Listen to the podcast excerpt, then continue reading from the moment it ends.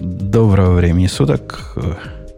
Да что ж такое, шоу началось, и мне показалось. Я не успел прочитать э, все данные, которые на шоу началось. Но сегодня 30 ноября, по-любому, 2019 года, подкаст выходного дня Радио Ти, выпуск 678. Все сказал без Грея, смог сказать, хватило мне автоматики. Все на месте, кроме Ксюши, которая, у которой время как сбилось, так до сих пор и не починилась, но, по слухам, она придет, э, придет в процессе. А у нас зато Бобок сегодня есть. Он заменяет выбывшую Ксюшу. Редкий гость. В прошлый раз нагло ну, пропустил. Ну, ну да, нет, мы просто нужно говорить, что ты пригласил сегодня гостя, чтобы заменить Ксюшу. Тонко было? Да, да, да, да, да. О, темы у нас хорошие разные есть, однако есть такой показатель. Сейчас мы дадим наших, э, наших э, DigitalOcean, но хочу сказать, что есть показатель насыщенности недели. Это активность в комментариях э, на темы, на новые темы. Вот когда активность такая, как в этот раз, какая-то ни, ни шатка, ни валка. Это определенный показатель, что действительно неделя была такая и ни шаткая, и не валка, и, и без всякого. Ну, просто день благодарения и все такое, короткая неделя. Очень может быть. Нам Digital Ocean, и мы поедем после этого по нашей тихой неделе. Это шоу создано при поддержке Digital Ocean. Digital Ocean – провайдер доступного облачного хостинга. Всего за 55 секунд и 5 долларов в месяц вы можете создать свой облачный сервер в одном из дата-центров, расположенных в Нью-Йорке, Сан-Франциско, Амстердаме и Сингапуре, и управлять им с помощью простой, интуитивно понятной панели управления или воспользоваться мощным API. Начните прямо сейчас. Введите промокод RadioDefist при регистрации и получите 10 долларов бонуса на аккаунт. Э, ну что, начнем э, с чего? С чего начнем? У нас тут в первых э, в темах стоит обновление ID и все, что с ней связано. Если вы не хотите Бобоку, ты видишь, я как перед тобой сегодня стелюсь на низком старте. Я, вдруг, вдруг ты обидишься от, и в следующий раз. даже на вы. Да, вдруг вы, вы молодой человек, да. не захотите, только есть и другие темы. В общем, право первой ночью за вами, сударь. Ты чего? Не, а я что? Мне и так хорошо. Я не, не очень понимаю, о чем говорить в новой ID, потому что я ее не трогал вообще никак. А, а никто не знает. Никто не знает, потому что это какой-то удивительный релиз. Если вы пойдете посмотреть на список новых фич, вы с удивлением заметите, что по большому счету новых фич нет. То есть все... Ну, они прямо сказали, что это багфикс релиз. То есть это такой релиз, на котором они сосредоточились, да, на перформансе, на качестве, позакрывали старые баги, позакрывали старые долги, допилили существующие фичи, ну и там типа парочку новых. Впендюрили. Э, за которые поубивал бы, конечно. Но э, что касается главного, вот э, время старта. Кто-нибудь смог померить, что время старта как-то ощутимо улучшилось? Я, ну, тоже... я, кстати, обновился на, на всех э, ноутбуках на идею. Не знаю, это, мне кажется, такая характеристика странная. То есть время старта IDE. Ну окей, запускается, они там еще меряют там типа 6 секунд или 8 секунд. Ну подожду я эти 2 секунды. Ну это какой-то показатель такой, ну круто, она на 2 секунды быстрее запускается. А какая разница? А разница, разница, разница в том, что если бы она запускалась быстрее, у нее был бы совершенно новый use case который бы вытеснил из этого поля, из моего поля работы и, наверное, из Бобукового поля работы какие-то легкие редакторы. В моем случае он, конечно, легкий в кавычках, этот, который VS Code, но относительно и идеи он легкий, не Sublime. Но вот когда что-то по-быстрому открыть надо, и идея все еще ощущается как тормоз на открыть по-быстрому. Зайти в директорию, написать ну, goland. Точка, и оно раз открыло. Оно не раз открывает, оно раз, нет, и подожди, потом у нее, два. во-первых, она умеет больше, да, то есть если тебе нужен именно редактор, то лучше быстрее Sublime тебе в принципе никто не откроет. Ну, окей, может там кто-то еще и откроет, но Sublime это номер один, если тебе надо быстро что-то открыть и поредактировать. А если тебе нужны мозги, если у тебя там настроены все, не знаю, VS Code настроена полностью интеграция ну, с какой-нибудь условной Java или Go, то, ну да, может быть, он быстрее откроет чисто сам файл физически, но до того момента, когда ты получишь эти фишки этого вот своих настроенных интеграций, мне кажется, пройдет не меньше, чем в IntelliJ. По крайней мере, для Java, пока этот language сервер запустится, пока там все к нему настроится, прямо она не сильно быстрее стартует. VS Code, я бы сказал. VS Code для Go стартует гораздо быстрее, правда, он при этом плохо работает после того, как модули завезли. И это, это моя главная причина, почему я сейчас пытаюсь э, Goland точка писать, а не, не код точка писать, потому что ну, тот работает через раз. И Lang сервер этот, э, который, который для Go, он делали его хищники для чужих. Совершенно непредсказуемая вещь. Если бы они вот это время старта увеличили, такие простые проекты, и я не знаю, какую магию там надо сделать, это было бы прелестно. Пока все-таки он, конечно, ощущается как не то, что даже как Code, даже не то, что как атом, а нечто там в три раза медленнее, чем атом по скорости открытия, что раздражает. Не знаю, как вас, Это меня раздражает. Use case другой. Ты же, ну, открываешь чаще всего даже, ну, не знаю, по крайней мере для IntelliJ, мне кажется, use case не в том, что ты печатаешь там идея, да, там имя файла, а ты запускаешь IntelliJ, и у тебя там уже в списке проектов, скорее всего, есть проект, над которым ты работаешь, ты его там кликаешь, он бац, у тебя такой открывается. Да, да не, не, не, не, совсем другой use case. Вот этот use case, который ты описал, я для этого Гуланта не использую. У меня есть проект с кучей модулей, то есть то, с чем я работаю постоянно. Но поскольку сервисов у меня сотни здесь, все их открытыми держать как-то смысла нет. Я не работаю над ними, над всеми одновременно. Некоторые вообще какие-то эпизодические. Какая-то, какой-то проект я два года назад писал, и сейчас по-быстренькому надо открыть, чего-то дописать. Его Но ты не держишь. Я, Подожди, его... я не говорю, что ты держишь открытыми, я говорю, что ты из списка проектов его находишь. Да нет, я, я прямо, прямо захожу в директорий, и я оттуда запускаю. Так и делаю. А, я, я, собственно, не вижу разницы по скорости. Почему ты ожидаешь, если я из списка проектов его загружу, оно будет быстрее, чем если я так сделаю? Если у меня идея уже запущена, она у меня всегда запущена, он просто откроет как бы новое окно с этим совсем. То есть разницы а, вообще никакой нет. Чтобы, чтобы не запускать просто. Не-не, идею я первый раз никогда не запускаю. То есть после, после обновления только запускаю. Перезапускаю. А так да, а так да. Э, в общем, она стала, по-моему, быстрее. Я читал и про ID, и про GoLand, который, ну, они все одного поля ягоды, наверное, и пайчары всякие вышли, и все прочее. Народ там сильно матерится по поводу изменения скроллинга. Я не знаю, кто-нибудь в курсе, как так скроллинг поменяли, что народ плюется. Я разницы никакой не вижу. Я не могу на глаз понять. Так его включать надо. Там они, они же делали этот smooth скроллинг, и его надо включать, по-моему, отдельно в настройках. Подожди, там говорят, после обновления все сломалось. Ну, то есть они... Народ не говорит, что включал. Народ говорит, обновился, и стало все плохо. Ну, я смотрел гифки, которые я смотрел на этом. Я еще пока не включал, ничего не успел. Но вроде, говорю, на моих проектах весь скроллинг все нормально работает. Но если посмотреть именно вот эти маркетинговые гифки, которые IntelliJ в своем блоге показывает, там они прям какую-то галочку ставят, типа вот этот плавный скроллинг, и после этого там все было так, типа по строчкам перемещалось, а теперь стало плавно перемещаться. Ну, я такого пока нигде не ставил, никаких галочек. Я тоже не ставил. А, я не знаю, как вас, коллеги, а меня раздражает э, раздражает, когда продукты меняют умолчание. Предполагается, что они, они выкатили новую фичу, они знают лучше, что нам она по умолчанию нужна. Я понимаю их э, сантименты эти. Ну да, сделали фичу, старались, чувак там писал, писал, или чувиха пилили. А тут никто даже и не поймет, что такая фича есть. Давайте мы ее впендюрим вам по умолчанию. А вы уж разбирайтесь, как ее отключать. Вот в этом релизе, во всяком случае в релизе GoLand, они включили улучшатель языка.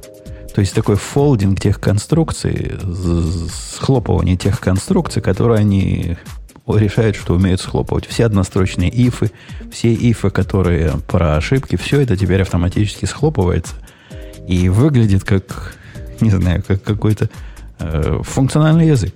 Куски каких-то строк с какими-то серыми окончаниями. если бы я хотел писать на скале, я бы на скале писал, чуваки.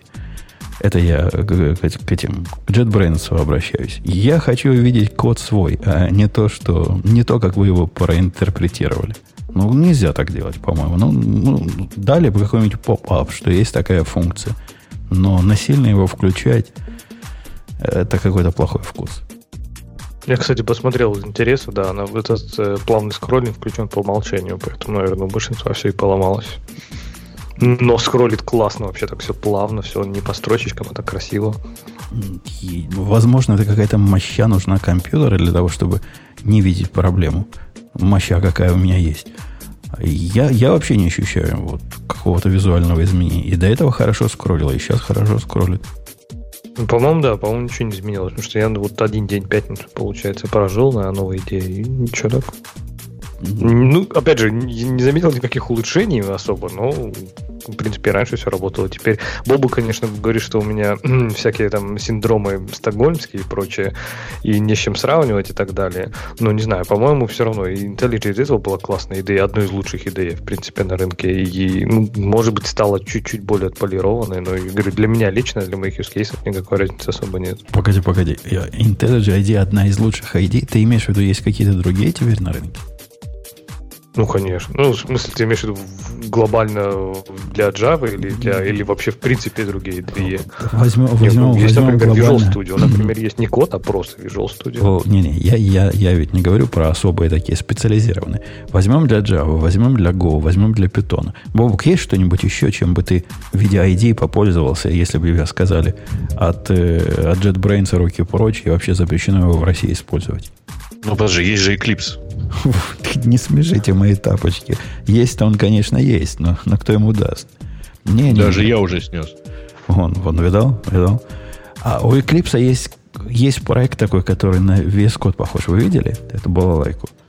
Какие-то странные попытки. Они сделали продукт. Чё?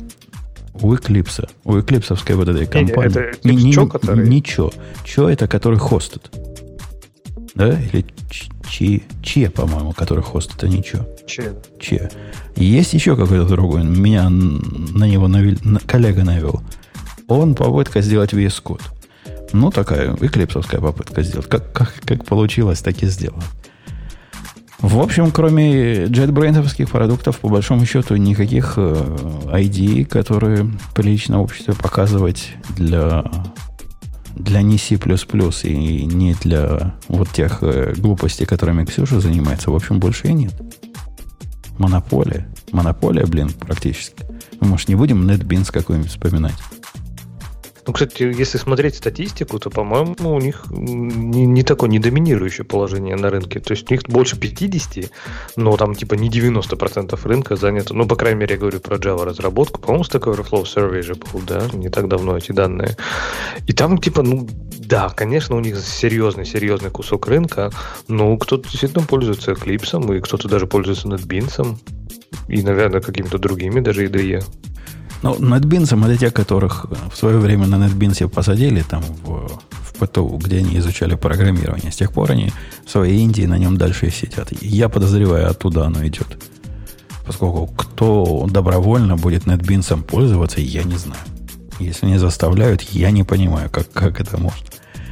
Э, м, Заодно мы упомянули, что кроме IntelliJ IDEA вышли и другие. Вот тот самый GoLand, о котором я говорил, тоже вышел новый. Вас, коллеги, не раздражает, как вот эта штука, как она называется, их э, система обнов- обновления, э, Toolbox. Какая она у себя на уме пытается быть, я, по-моему, жаловался да, на это, она пытается быть вещью в себе, которая ортогональна всему, что у вас, э, всему, чему вы привыкли. Какая странная, согласитесь, идея для в современном мире для обновления программ выпускать э, специальную штуку, которая отдельно стоящая, которая эти программы об- обновляет, и мало того, что обновляет, вы должны запускать из этой штуки. Это за- заменяет собой и какой-нибудь э, запускатель. Поскольку иначе Не, ну, запустите тут- тут старую мне программу. сейчас Да. Мне кажется, ты сейчас немножко пинаешь ее не по адресу. У меня никаких toolbox ов не стоит, стоит только IntelliJ, она прекрасно сама обновляется, Конечно, сообщает, что конечно. патч. И для этого тебе не нужен toolbox. Я согласен. Однако Toolbox, ну, раз мне выдали Toolbox, у меня на большом стоит Toolbox в компьютере, на лаптопе не стоит, там я пытаюсь всего поменьше ставить. И Toolbox странная, странная приблуда. То есть ты сам ее решил поставить, а Да. потом говоришь, что JetBrains не правы тем, что они тебе заставляют пользоваться какой-то странной тулзой, которая обновляет IDE и их запускает. Хотя ты сам ее решил поставить. Да, сам решил поставить, сам теперь страдаю. Так и есть.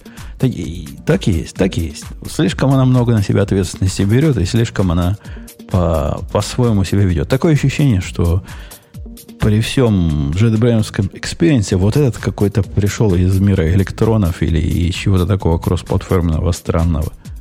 Он лучше знает, как, как быть. И, и он решает, что интегрироваться с твоей операционной системой это абсолютно лишнее. У них, у них свое видение есть. Будем вот так запускаться из трея. Э, вот такие. Кажется, там два человека им пользуются, и ты и еще кто-то, поэтому, может быть, не так, не так он отполирован, как остальные IDE, например. Не, а он- А он- вы видели, кстати, что анонс JetBrains какой-то... Анонс, э, JetBrains делал анонс анонса на Хабре. То есть они сказали, что 5 декабря они нам что-то скажут и что-то покажут, но не сказали, что. Они, они иконку показали, лого показали такое какое-то странное. Э? А что там за лого? Я, я даже не видел. Я видел, что народ типа возму- возмутился немножко, типа, что это, это- это что, теперь так работает маркетинг? Такая, фи- Ну. такая штучка похожа на медиатор для гитары. Может, они как-то ID для гитар сделали, Бобу? Как тебе подошло бы? Бобок отошел. Или отвалился? Я никуда не отходил, я просто попытался положить кусок шоколада в рот. И тут как раз ты решил ко мне обратиться. с медиаторами вот как ты это делаешь. Погоди, э, выплюнь шоколад, выплюнь, мы подождем. Плюй, плюй. Не смог. Не могу, очень вкусный. Не смог. Проглатываю, да. Мгм. Выглядит оно как э, иконка, как медиатор. И это, у одного у меня теория, что это гитарное самоучитель. И Люди говорят, поскольку э, дата это совпадает с э, Котлиновской конференцией, то что-то такое для Котлина выкатят, что просто все, у всех ум за разум зайдет. Колленд. Голленд у них уже есть, будет какой-то Колленд. Они ведь Так он и известные. так же умеет уже IntelliJ Kotlin. Что там, что там еще-то добавлять? Но IntelliJ умеет и Go, но тем не менее Golang они сделали. Прикинь, они просто открываешь любой проект на Java, они тебе автоматически его в Kotlin переводят. Без вариантов просто. И ты редактируешь все в Kotlin только. Потому что Да они, не, я они круче знают идею лучше. придумал. Э, Редактирование кода на Kotlin мышкой. Как это? В стиле, в стиле, помнишь это? Как называется MIT-шная эта штука? Скетч. Вот. Визуальное программирование. Как раз для любителей Kotlin будет. Не, подожди, если там медиатор, может это связано с этими с медихлорианами, это редактирование мыслью. Точно, Ага. точно. И, в рекламном ролике будет сниматься Little Yoda. Не, подожди, его забанили же уже, нет? А, уже отбанили, да, по-моему? Уже разбанили. Окей. Тут я поперхнулся своим коньяком. Кого забанили? Кого разбанили? О чем речь? Ты знаешь, что вышел новый сериал, э, который называется «Мандалор». Ну, «Мандалориан». Спойлер Да, даже его посмотрел, понял, что детский.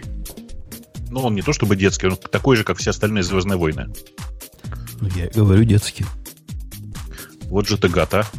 Ну, короче, там просто есть маленький Йода, он такой симпатичный. Йоду видел, а почему его забанили? Вот в этом суть вопроса. Кто забанил? Где забанил? Просто на Дисней этом- ходит по- за всеми мемами и призывает, ну, и требует их банить, потому что это типа нарушает э, интеллектуальные права тех, кто его придумал. О, Его о, то ли на гифе, то ли где-то выпилили, да, под- ну, из-за там опасений в нарушении этих э, по поводу нарушения авторских прав. И интернет был просто в шоке, но потом вернули. Сказали, нет, так можно. Ну и замечательно, что можно. Э, давайте на следующую тему перейдем. Посидели мы на, на JetBrains, потоптались. Э, на кого что смотрит? Э, Грей, что на тебя смотрит? Скажи. Грей, это же Только не мне его. кажется, Да, только мне кажется он- странным идея, что новости на тебя смотрят. Или это Инсовет Если Раша? долго смотреть на новости, они в итоге начнут смотреть на тебя, да. И на тебя Да. смотрит, на него Ну, смотрит. давайте ради приличия отметимся, что сэра Джона наконец не только выпустили из белой комнаты, но и из всех остальных тоже. С вами вообще конкретно неинтересно. Со, со всеми. Когда я Бобука прошу случайную тему выбрать, он выбирает первую. Потом я прошу выбрать Грея случайную тему, он выбирает вторую. Я чувствую, Леху спрошу, выберу выберет третью. В чем проблема-то, я не понимаю. Ваш генератор случайных чисел, типа... Нормальный у нас генератор. С энтропией у вас какая-то проблема там. Нет, нет, у нас генератор генерирует Если числа от нуля до единицы. 500 раз выбрать тему, то, конечно, повторяемость результатов заставит задуматься. Ну, хорошо, доведи нам, почему, почему это новость? Вроде А как нет, он давно уже новость выпилился. э, заключается в том, что фотография Айва наконец пропала с, э, со страницы то- на сайте Apple, где там указан весь топ-менеджмент. Конец, рабочего, с рабочего стола кука. конец эпохи. С 96 года он там был, а теперь, значит, его выпилили. Не, он там, Вот. наверное, был все-таки не с 96-го, он в команде, э, ну, там, в Apple с девян- с 92-го и возглавляет э, группу дизайнеров с 96-го. М, Сайта Apple еще тогда не было. Мне интересно другое, знаете, вот его очевидно совершенно удалили с сайта, с сайта, с сайта, с сайта. а корзину почистили? Ну, судя по картинкам, которые мы тут видим, тут э, имя осталось, а фоточки нет. Значит, корзину не дочистили. Не-не-не, а ты картинку видишь э, из кэша Гугла. И поэтому, если картинку почистили, да, скорее всего, картинку почистили, потому что фоточки нету. Фоточки у них обычно, ну, и- из кэша, э, то есть кэш Гугла обычно фоточки и прочие вещи подгружает существующего сайта, он только HTML у себя хранит. А, а кого надо в Apple уволить, чтобы оно стало как-то все работать, как раньше работало нормально? Потому что это уже какой Skype или Apple? Вообще все просто. Это, я не знаю, какой-то ужас. То есть, ну, про iOS 13, по-моему, уже, ну, только ленивый не пошутил, да, не попинал. Но такие вещи, когда, не знаю, iPhone зависает так, что у него не работают ни клавиши, ни экран, ничего вообще не работает. То есть просто он, он- он умирает, превращается в кирпич. MacBook, который там, не знаю, пере- тоже превращается в кирпич, его надо перезагружать периодически там этими. Какие-то странные какие-то глюки в, в софте. То есть это просто ужас какой-то. То есть это, мне кажется, это реально уровень, там, не знаю, винды 93-го года становится. То есть, Ну, ты преувеличиваешь. И Я, наоборот, наблюдаю. Да, 93-го года из, э, выглядела как надстройка над DOS, и так намертво завис- зависнуть не могла. Э, Я, Леша, наблюдаю. Ну, то, что с телефоном ты говоришь, я пару раз видел, когда в каком-то приложении у меня ввод подвисал. Я даже удивился, что это такое было. И это явно баг в iOS 13. Ну, два раза я его видел за последнее время. А я, наоборот, хотел сказать, что после ухода э, Джонатана Айвата, Джонни-то нашего, по-моему, все стало, все стало, жить стало лучше, жить стало веселее. Компьютеры стали толще, клавиатура стала выше, нажиматься стало лучше. Вернули, а, айфоны верну- тоже, кстати, стали толще. вернули клавишу Escape. Смотрите, пошли на, на уступки разуму. а уродливые три камеры. М? А у меня теперь телефон с уродливыми три камерами. Это явно видно, что Поэтому Джонни, больше не уродливые. Джонни такой, в этом подкасте. он бы такой, Просто три камеры. конечно, не, не выпустил. Однако телефон мне этот нравится. Будете смеяться, но мне нравится мой новый 11 Pro. Ты, подожди, ты как-то оборвал фразу после слов «будете смеяться». Что ты сделаешь? С чем сделаю? Вы будете Ну, смеяться, если но мне он будете нравится. смеяться, то... Но не то, а но. Но мне он нравится. Ты как-то русского языка стал забывать в своей незалежной Украине. Да нет, это ты используешь, используешь какие-то неполные эти, как будто тебя Муртазин тренировал. Я не знаю, о чем он говорит, Бобок. По-моему, он не по-русски говорит с нами, слушай, да? Нет, нет, он говорит с нами по-русски, просто мне кажется, у него э, где-то там транзитом через Европу э, немножко забрали пакетов. Потому что, кажется, он услы- не услышал какой-то кусок твоей фразы. Просто вот в чем дело. Может, не я, услышал. Я же ее переспросил, оказывается, что ее никто и поставлять не собирался. Может, Ну, не услышал. Может, до, до до мозга это не дошло. А возвращаясь к теме телефончиков, а потому что что-то изменилось в iPhone 11? Вот А, серьезно, то есть... Да, кон- берешь- конкретно, конкретно изменилось. Во-первых, он меньше. Он, оказывается, мне, я жаловался в Твиттере, мне размер э, вот этого X, XL, XS всегда был какой-то неадекватный. Не то, что он большой, не то, что он... Он какой-то неправильный. Плохо, плохо был в руке. При том, что плюсы, у меня было до этого два разных плюса, я любил нежно. Они были самое оно. А вот этот, что-то с ним не так. А размер нового, ну, и рамочки потоньше, это приятно, этого Pro. То, что там три камеры, меня как-то меньше всего волнует. То есть, ну, три камеры и три камеры. Две было бы тоже, наверное, хорошо, но раз уж меняю, и за деньги небольшие, потому что я менял, отдавал свой старый iPhone, ну, 500 долларов. Ну, просто глупо не купить э, самый флагмановский телефон, если всего 500 долларов стоит. Согласитесь. За 500 долларов. Ну, конечно, надо было брать. Два надо было брать. Я, я и взял. но пока один. Э, батарейка, прям жизнь на батарейке хороша. Опять же, не, никогда это не было для меня большой проблемой, однако теперь она стала еще в два раза меньшей проблемой, чем, чем обычно. Когда вот даже... куда моя батарейка пошла, судя по всему, потому что после, я говорю, апдейта на iOS 13 э, на семерке это просто вот, ну, реально он в два раза меньше работает от батарейки. Ну, хорошо, не в два, но на 70% меньше он там, нет, даже на 30% меньше он работает от батарейки. То есть где-то 70% явно вот он держит от нормального заряда. Слушай, ну, вообще-то семерка это сколько? Сколько? И три года, да, уже? Ну, конечно, да. Я тоже думал, грешил на батарейку, но просто, понимаешь, это получилось, по сути, поменялось там условно за неделю, там, за несколько дней, да, за три дня, вот когда вышла iOS 13, потом 15 патчей к этой iOS 13, и даже после всех патчей она все равно работает меньше. То есть, может быть, конечно, за эти три дня по случайному совпадению деградировала батарейка в ноль. Хотя, ну, статус батарейки в этих настройках показывает окей.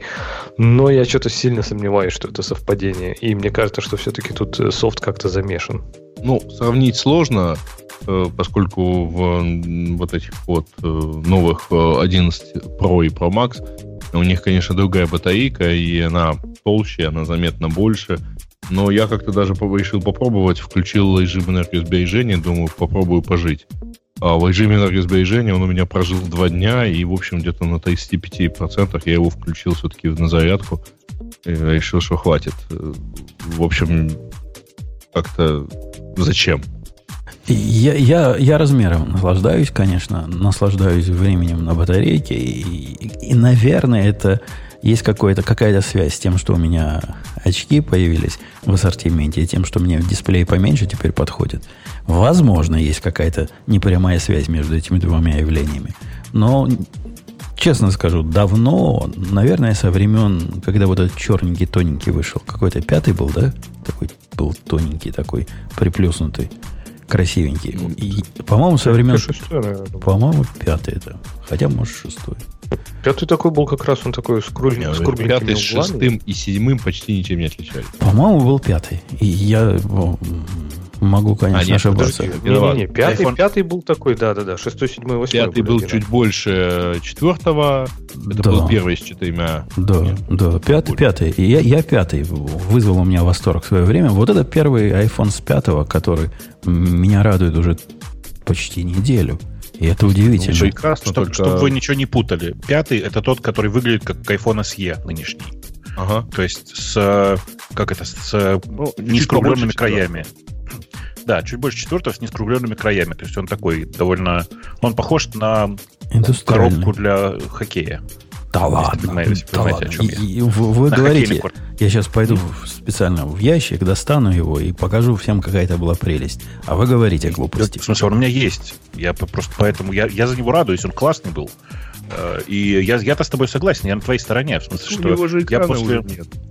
Я после года жизни с Android вернулся обратно на iOS, в смысле на iPhone, и тоже взял 11 Pro Max. И, конечно, это, ну, прямо радующий меня телефон. То есть я прям ничего не могу сказать. У меня к этому телефону впервые, впервые за долгое время вообще никаких претензий. То есть это Apple так всех мотивирует, я так понимаю, обновляться просто, да? То есть нефиг жить на семерке, на своей древней ископаемой, а обновляйся на нормальный телефон, и все тебе будет нормально, иначе страдай. Я хочу сказать, что на самом деле у тебя прекрасный повод для страданий. Тебе нужно просто на год переехать, как я, на какой-нибудь Android. Причем Ты поновее.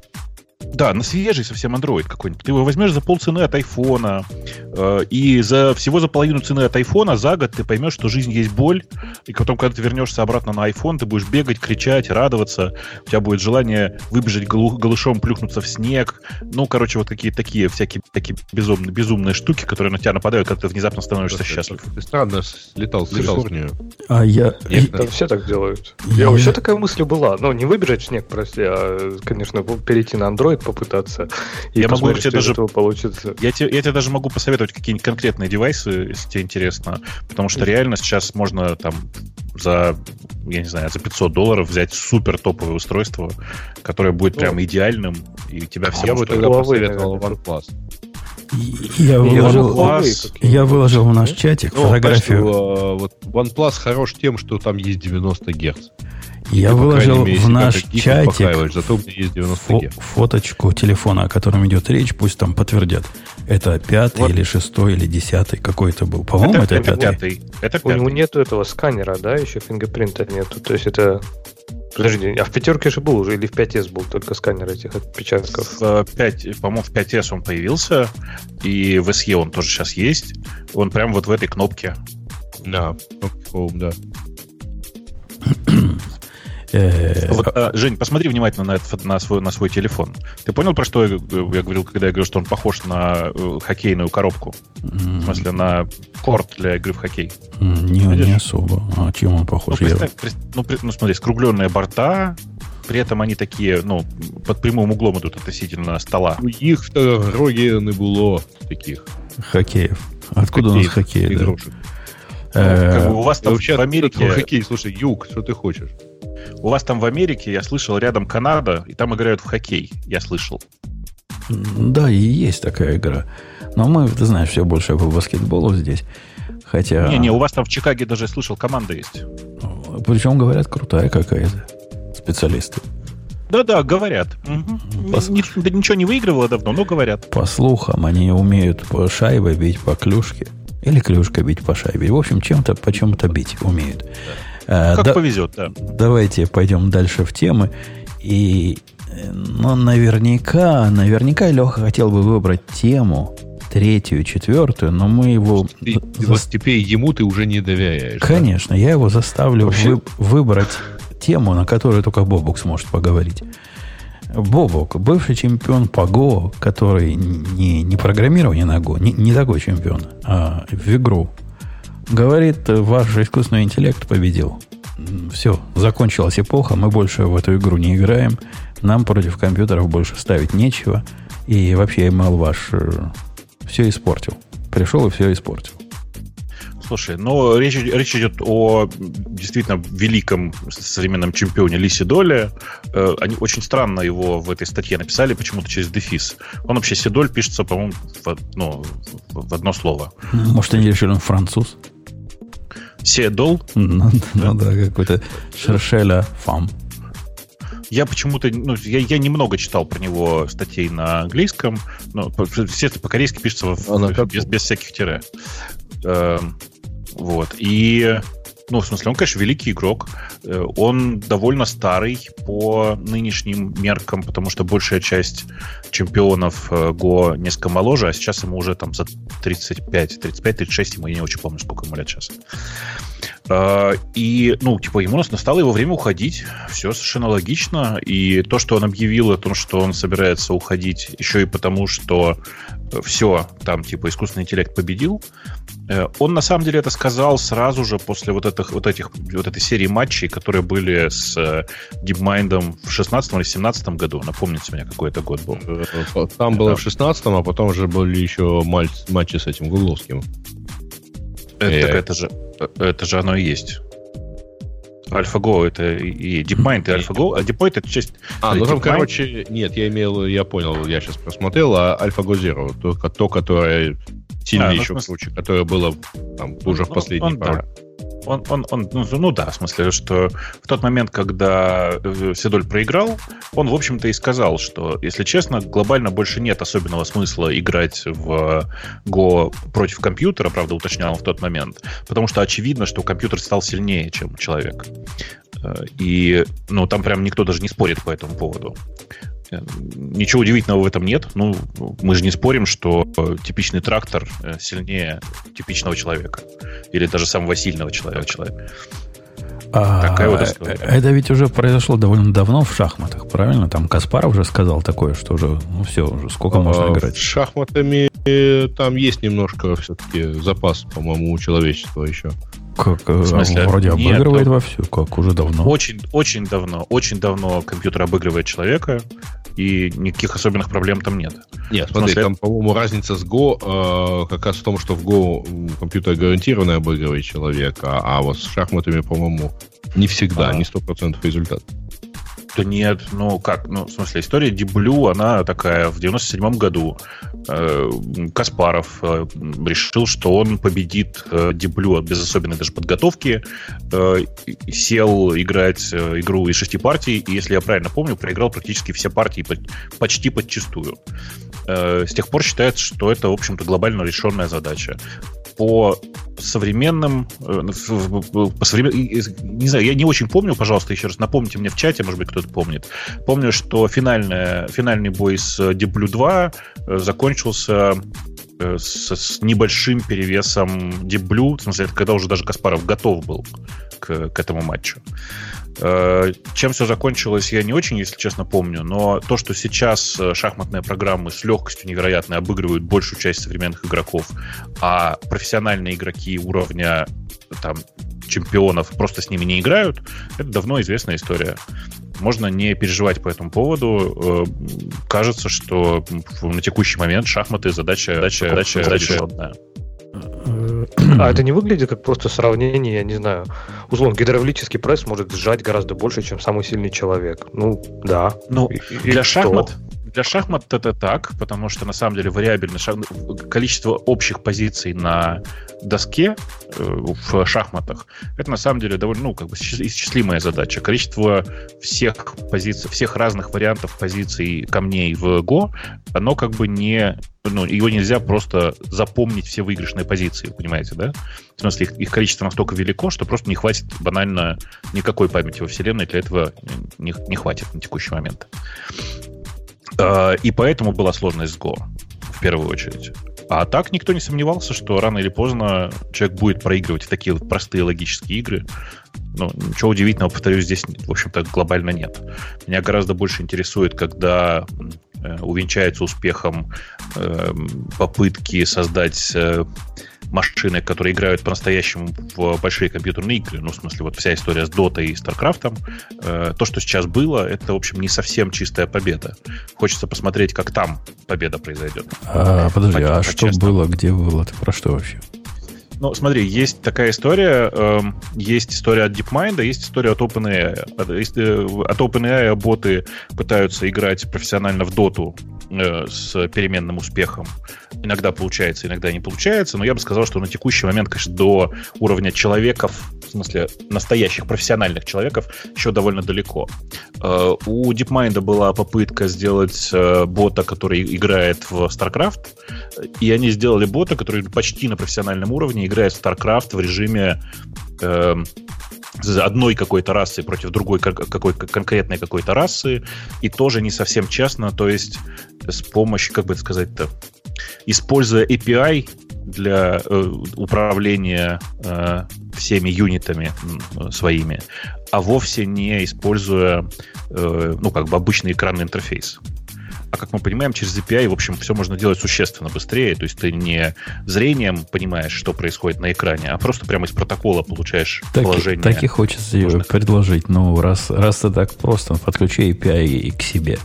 И будешь управлять API, а не будешь экраном управлять. Ну, э, э, видишь, ты как бы с одной стороны прав, а с другой стороны нет, повторюсь еще раз.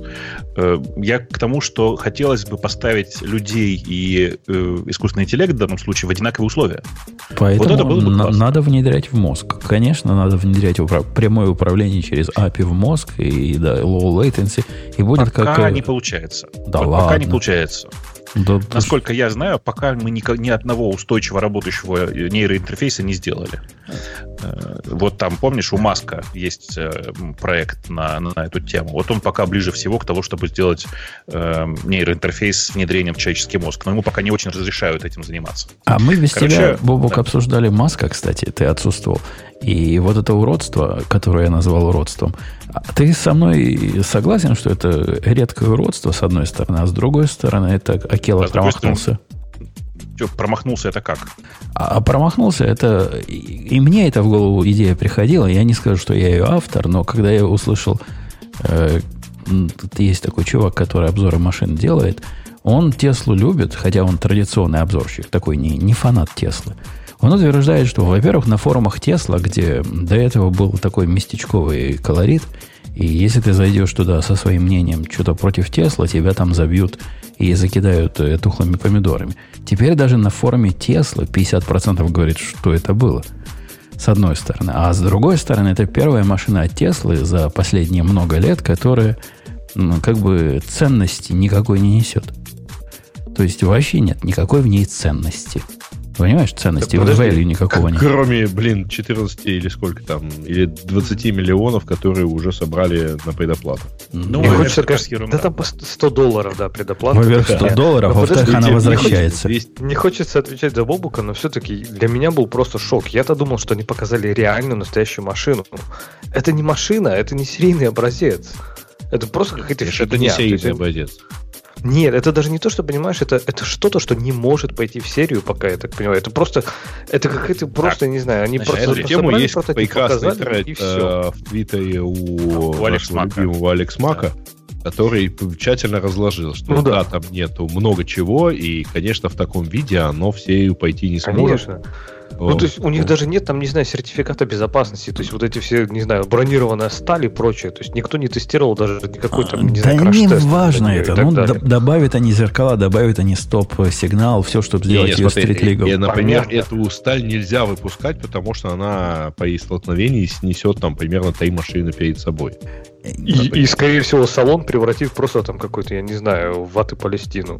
То есть там ну, эта машина абсолютно не предназначена для езды по дорогам.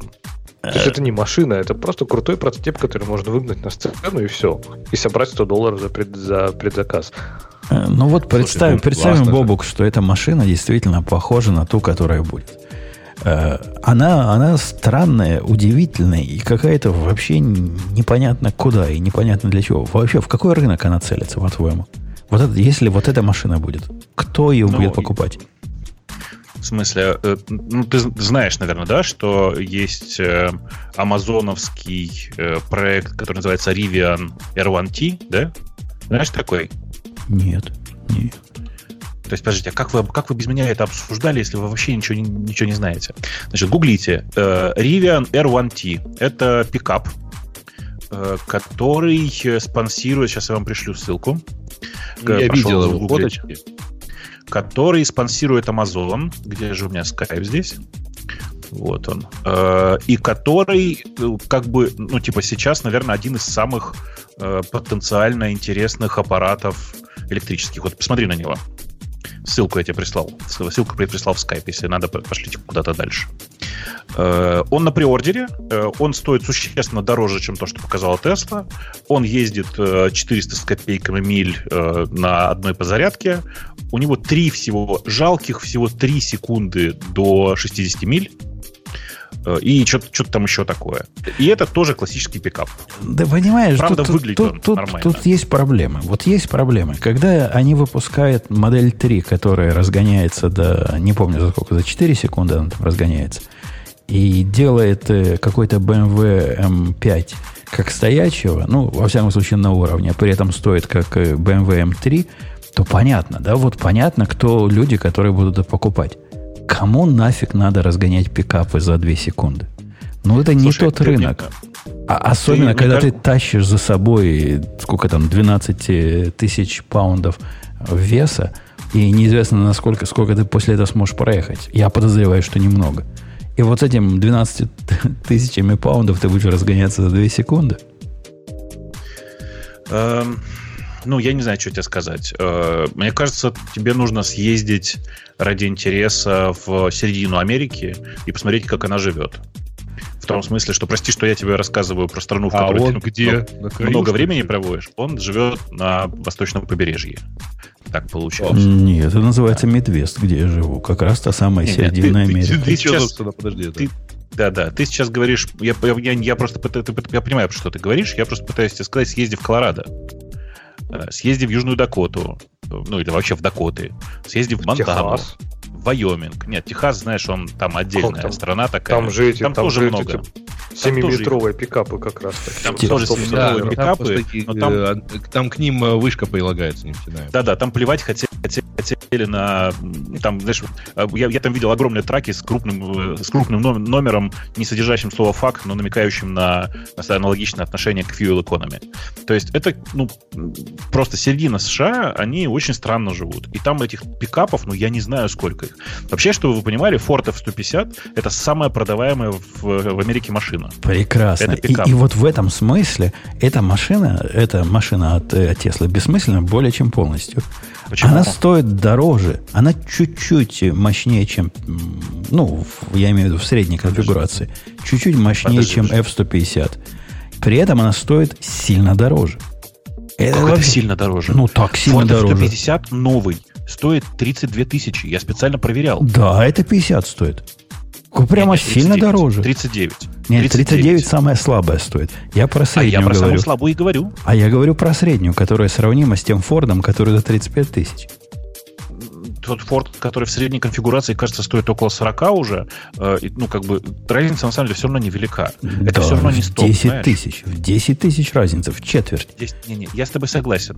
Но видишь, типа, во-первых, по непонятной мне причине в Америке опять подорожал бензин. Я не знаю, заметно ли это на вашем побережье, на противоположном побережье это, к сожалению, очень сильно чувствуется. В середине, я думаю, тоже чувствуется не кисло.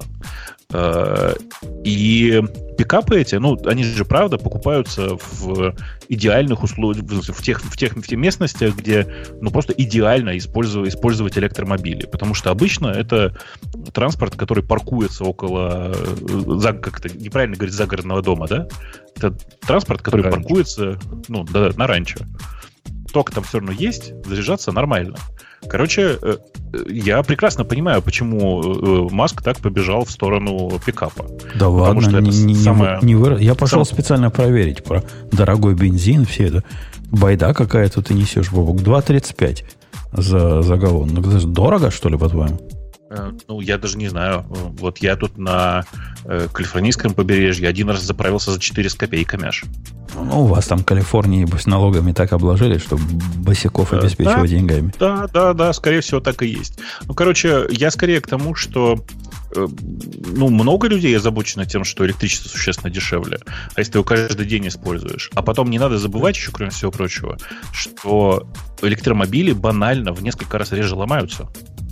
Что из себя представляет электро- электромобиль? Это же, ну, тележка с четырьмя моторами, все, больше ничего. Ни Да-да-да. коробки передач, Ре- больше ничего не ред- редко ломается. Ты посмотри видео про чувака, у которого колесо сломалось у Теслы. И как он рассказывал, каких сумасшедших денег стоило. Ломается редко, но как сломается, так метко. Или у чувака в Австрии, которого поломалась там батарея, и они до сих пор не могут ее ни вывести, ни утилизировать, ни забрать, ничего. То есть человек не может ничего сделать с машиной, потому что она у него в аварийном состоянии. Батарея, я так понимаю, уже не транспортируема даже. И он просто не может даже из гаража ее убрать, потому что даже Тесла говорит, мы хз, что Слушай, сейчас это делаете, это А, барахло. а женщинам, а женщинам просто капец как тяжело живется, потому что у меня тут у соседки до два этажа ниже на носу вырос огромный прыщ, прикинь. Женщины вообще неправильно устроены. Они просто, пост- у них постоянно прыщ огромный на носу вылазит. Ну это просто ужас какой-то. Я к чему все? Вы зачем приводите примеры каких-то, ну, как бы ин- иногда случающихся поломок? Вы вспомните, сколько у вас ваши бензиновые автомобили ломались? Конечно, но, но ты держи в уме, что у этих бензиновых двигателей история там 40-50 лет, да, и из-за них стоит, из этой статистики, На самом если деле, собрать, знаешь, больше, ты меня прости, пожалуйста. ощущение, что даже меньше. Мгм.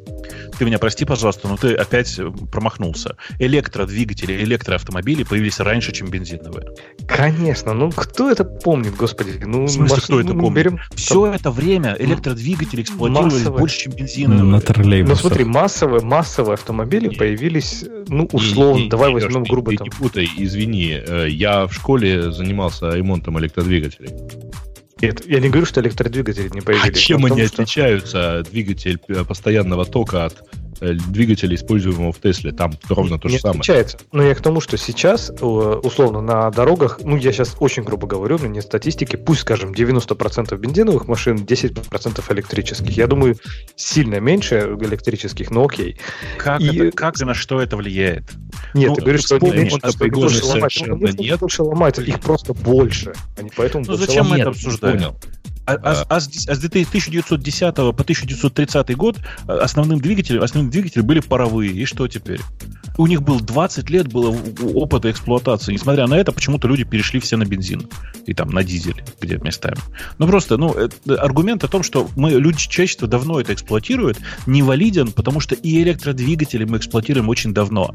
А все остальное в автомобиле, в электроавтомобиле, такое же, как в, как, как в системах двигателя внутреннего сгорания. Погоди, Боб, а мне, да. мне, мне тебе вопрос такой. Ты на самом деле говоришь, что в современных автомобилях двигатель это как раз вот та часть, которая которая Двигатель, слабое звено. коробка передач, э, система передачи движения от двигателя к двигателя к колесам. Все это неприятные, трущиеся детали, которые нужно, от которых нужно избавляться. Э, и они довольно часто ломаются. Это, типа, наверное, процентов 30-40 поломок. А все остальное, естественно, у электродвигателя такое же, как у бензинового. Вот Понимаешь? сколько у меня машин не было, двигатель не ломался никогда. Ломалась э, какая-то обвязка вокруг этого. Даже возможно, масло в нем не менял, да? Масло мужики специально меняют. Что ж, я буду сам масло менять? Ну, вот какие-то кожухи Нет, снимать. не сам, но тем не менее. Масло менял? Масло менял. Раз, раз в э, год. Раз в год менял масло, да. А, ну, а Теслу не надо раз в год. Раз в год в моей ну, машине надо менять масло. Тоже надо обслуживать, правильно? Конечно. Там щетки там менять, я не знаю. Он даже стиральная машина ломается, то, что щетки изнашиваются. Наверняка Тесла уже изнашивается. ломается раз в 10 лет. Короче, ну, я не понимаю, о чем мы обсуждаем. Есть общепризнанный, хорошо посчитанный факт. Электроавтомобили, электротранспортное средство, давайте по-другому скажем, а то с грузовиками такая же история, сильно менее из, из, изнашиваются при эксплуатации, чем э, системы двигателя внутреннего сгорания. Ну Просто вот ты, ты, Бубок, ты, Бубок, ну, понимаешь, ты, ты, ты, ты хитер, ты хитер, но, но мы хитрее. Ты говоришь, действительно, те механические части, которых просто нет, изнашиваться не могут, потому что ну, ни коробки Конечно. передач нет, прямо напрямую двигатель на колеса вперед. Однако у них же есть свои, у них есть батарейка, которая, как известно, изнашивается. И изнашивается довольно быстро. И, и довольно нелинейно. Я ездил на автомобиле без аккумулятора. Вот, потому и говорю, что изнашивается довольно быстро ну, то и есть довольно это, нерегулярно. Конечно, конечно. это точно не вместо да, одного другое. То есть там тоже есть э, батарейка. Она да точно так же иначе изнашивается. И, и что? И ты сравниваешь замену аккумулятора с заменой э, всего в Тесле. Да? Вот это, по-твоему, адекватное сравнение. Слушай, замена, замена аккумулятора в Тесле – это штатная процедура, если этот случай признается гарантийным, а, если, а напоминаю, что все такие автомобили, э, в смысле все автомобили, которые относительно инновационные, сейчас не, не люблю это слово, но тем не менее, их, конечно, нужно покупать с расширенной страховкой. Так вот, замена аккумулятора – это штатная процедура. В а Европе с этим тяжелее, а но, в Штатах это просто штатная процедура. Я не знаю, я не знаю, как в Штатах, но я смотрю одного ютубера, который типа большой специалист по этому делу, почему-то Австралии оказался. И он рассказывает совершенно страшнючую историю о том, как есть такой Nissan, который с батарейками тоже, О, электрический. Да. И угу. чудовищная история о том, как люди пытаются эти батарейки поменять, и машину, которая стоила 35 тысяч вот этих их местных э, австралийских тугриков, предложили, да, мы гарантийный случай поменяем, 20 тысяч. Цена вопроса. И не так все просто, как ты тут, Бобок, рассказываешь. Не знаю, нет, как нет, Европа. Конечно, конечно, не так все просто, безусловно. В смысле, я к тому, что там как бы все для этого предусмотрено. И, ну, упаси боже, я вообще главный э, ненавистник, наверное, Теслы из относительно публичных людей в Рунете. В смысле, но просто то, о чем вы говорите, это не слабые стороны Теслы. Слабые стороны Теслы — это бешеная цена при, ну, как бы это сказать, американском качестве салона. Это же ну, машина, которая выглядит как копеечный автомобиль внутри. То есть мне в ней просто сидеть неприятно. Ну, ну Тесла, Тесла, вот эта третья, она копейки стоит, ну, если уж справедливости ради. Тут я на их ну, защиту стану. Справедливости ради, она стоит в три раза дороже, чем Ford Focus, а выглядит хуже, чем Ford Focus. Подожди, Tesla третья, она же там, сколько она, 36, по-моему, тысяч стартового у нее или что-то такое? Ну да, да, да. А при, при том, что средняя машина продается в Америке, Бабук, за 42 тысячи, по-моему, сейчас. То есть она ниже средней цены стоит. Она, ну, она типа пустая, как я понимаю. Ну как, пустая. Ну, что ты в ней хочешь? Электроника у нее, типа, большой экран. Спидометра нет, потому что зачем им спидометр? Все, все просто, все аккуратненько. Руль есть, педаль есть. Что еще надо? Сиденья подогреваются. Бобок Пошел проверить. сколько стоит Ford Focus в, э, в Штатах. 12 тысяч он стоит, Ford Focus. Ну, Вы мне хотите сказать, что эм, Tesla Model 3 стоит столько же? Ну нет, в три раза дороже. в три раза дороже. Но фокус. Ну, вот новая Tesla стоит Standard Range Plus, стоит 38,5 тысяч долларов. Ford Я не Focus знаю, стоит 12 тысяч. Я вот Новый. что говорю. Новый. Новый. Новый, Новый в маленькой, 12 тысяч в самой, долларов. в самой плохой конфигурации он стоит 12, 13 тысяч долларов. При цене бензина в 2,5 доллара за галлон, почему мы еще все не там? Почему мы все Где? не ездим на Ford Focus? Потому что Нет. ты вообще ездил на Ford Focus? Не, ну только в такси. Ну, э, даже в такси, я боюсь, у тебя была не самая плохая конфигурация, понимаешь? Э, И Бобок, Короче, ну, я- сравнивать я- Ford Focus с машиной, которая разгоняется, если кому-то разгон важен, не знаю, в 10 раз быстрее, чем этот Ford Focus до 60 миль, ну, это немножко нечестно. Ты его с, с BMW сравни. Это было бы честнее.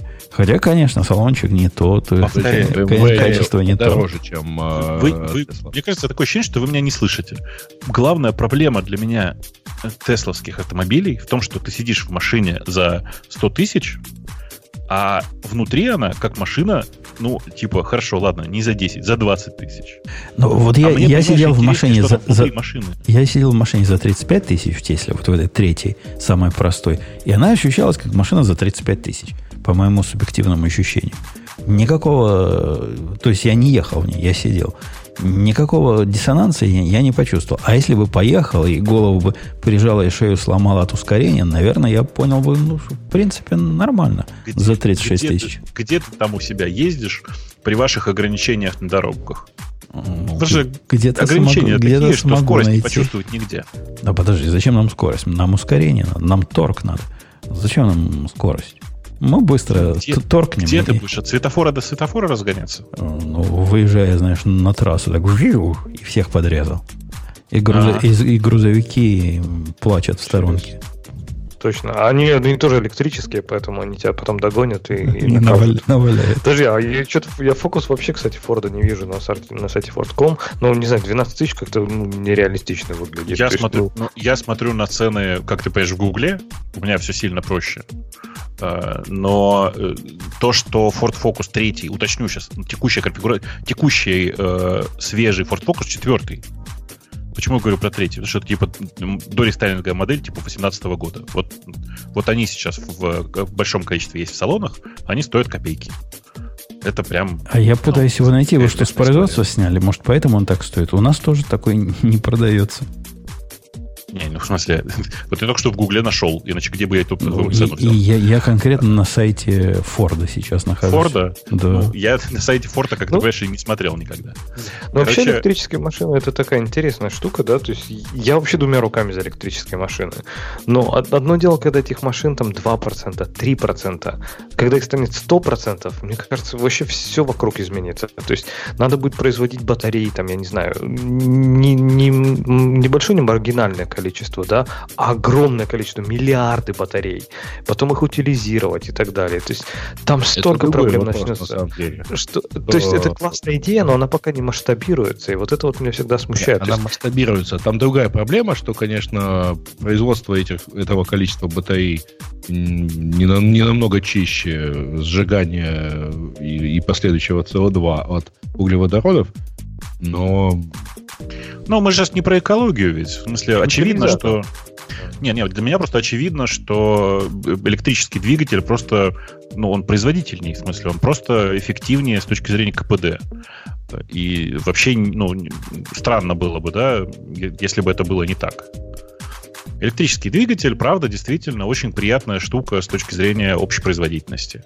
Э, Если вернуться обратно к Сайбертраку, повторюсь еще раз, я, ну, я не знаю, если бы я жил где-то не, не в городе, а, как, как- живет большая часть Америки, э, где-то посерединке, как бы сказать, посерединке ничего, в смысле где-то в глуши, я бы, конечно, просто взял, почему бы нет. Э, То, что оно вам внешне не нравится, ну, э, видите, э, многие новые машины выглядят немножко странно. Это, Зачем это вам? немножко зачем странно вам- выглядит. Это выглядит чрезвычайно странно. Зачем? Так Ну это, что? это не машина, это не машина, это прототип. Я говорю, Почему- когда ну он почему дойдет, ты считаешь, что это не машина? потому как что, ты это потому что он не, потому что он не пройдет, ну хорошо, я не буду, опять же, Так, сейчас Значит, не надо спекуляция, цитировать да? Алекс Мака. Не надо Нет, цитировать я не цитирую не только Алекс Мака, много кого. То есть, по сути, в принципе, они не забывают, что они продали это как крутая фича, вот эта сколько-то там миллиметровая сталь, да? Она не сминается. Представь, какие Леша, там ты, ты бы, угрозы посмо- пешеходов, ты бы смотри, посмотрел, это, это какие... ерунда. Ты бы посмотрел, Ребята. Леша, какие машины э, Street Legal в Америке. Конечно. Ты никогда не, не- даже подумать не Это можешь, тоже что такое страшно. можно, может Смотрите, на дорогу про Там есть какое-то определенное, определенное, определенное требование, а дальше идет рейтинг. Нет, нет, смотрите, история про сминание стали это вообще просто ерунда, потому что на самом деле, а вспомните, а ездят бронированные машины, а у них ведь тоже не сминается. А как же так? А знаете, как так на самом деле? Предусмотрено, ну, в смысле, при столкновении предусмотрено, как именно будет проминаться автомобиль при столкновении с другим автомобилем и, естественно, с пешеходом на улице. И если вы посмотрите внимательно, мы не знаем, по какой причине так сделано, но морда этого сайбертрака, она сильно более полигональная, чем все остальные части. Возможно, там предусмотрены какие-то системы для сминания. Мы просто про это ничего не знаем. Нам мне ничего кажется, не сказали. Когда она уже дойдет до производства, вот когда это можно будет купить эту машину, вот тогда можно будет поговорить, как она выглядит, как она ездит. А сейчас это, это Она- что-то, она чего не так же существует. будет То есть выглядеть. Я могу нарисовать такую машину. Она также будет выглядеть, и в нее Да. добавят прибабахи, которые необходимы для того, чтобы она могла ездить по, по улицам, а будет выглядеть так же. И будет такая же, такая же сталь, и также будут пуленепробиваемые стекла, и, все то же самое будет. И я зуб даю. Я Мне прямо кажется, уверен, что оно так и будет выглядеть. А я думаю, что придут какой-нибудь регулятор из ваших и скажет и а-та-та, и ничего не будет в итоге Не, у не, ну, Маска. а та что? А та что, понимаешь? Э, Я прямо уверен, что у Маска получится сделать из, из текущего дизайна машину, которую можно в таком виде запускать. Тупо потому, что все, ее уже презентовали, понимаешь? Э, да, да. Вы- Зна- вы- вы, кстати, знаете, да, про э, есть такой чувак, которого зовут, зовут Джастин В. Мартин. Э, Это чувак, который занимается как раз, если я правильно помню, строительством э, каких-то летательных аппаратов разных.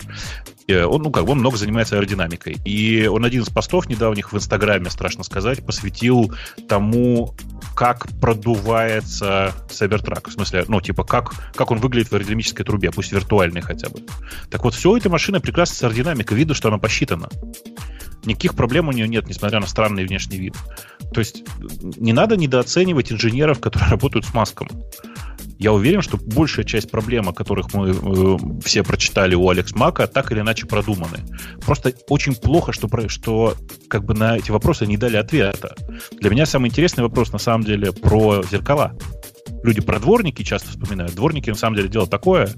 Э, Не сказать, чтобы они супер часто нужны. А вот что с зеркалами делать, непонятно. Ну, так добавят Если зеркала. ездили- Добавят. Без них нельзя на дороге ездить. Добавят, Да. конечно. В Америке нельзя, уточню. Ну Сейчас. да. В Америке, Ну да. да, в Америке нельзя ездить без зеркал, причем конкретных зеркал. Э, напомню, что в Америке по-прежнему действует идиотское, прошу прощения, правило, согласно которому левое водительское зеркало должно быть, э, как это сказать, не искажающим, не искажающим А перспективу. не, по-моему, по-моему, можно вообще без левого водительского зеркала ехать. Мне кажется, по регуляциям... Водительского, Ты имеешь в виду? Не, Водитель- А вы же там не, левое. вы же Лев- там не с той стороны, да? лев- левое зеркало, по-моему, может не быть Не- вообще. Э, Или правое. Одно из зеркал может не Право- быть вообще. Прав- правого может не быть. Левое зеркало, водительское как раз, на нем как раз написано. В смысле, на нем ничего не написано. Напомню, левое зеркало у тебя э, не искажающее, то есть которое соблюдает перспективу. А на правом э, написано. Обратите внимание, зе- типа объекты в этом, в этом зеркале могут быть ближе, чем есть на самом деле. Так и написано. Почему так меня, да. сделано? Да, потому что правое зеркало ты можешь вообще не, у тебя может не быть по правилам. Ты его можешь просто оторвать. Э, Ну, окей. Салонная тоже. я знаю, вот эта чешская машина, которая, или немецкая, как кто-то, Дер, Дербанд, Дербанд, вот этот, у него нету правого зеркала, потому что это лишнее, лишнее совершенно. Видел такое однажды на дороге. Давайте пойдем на следующую тему о том, что... А то мы на машинках засиделись. О том, что Леша нам выберет.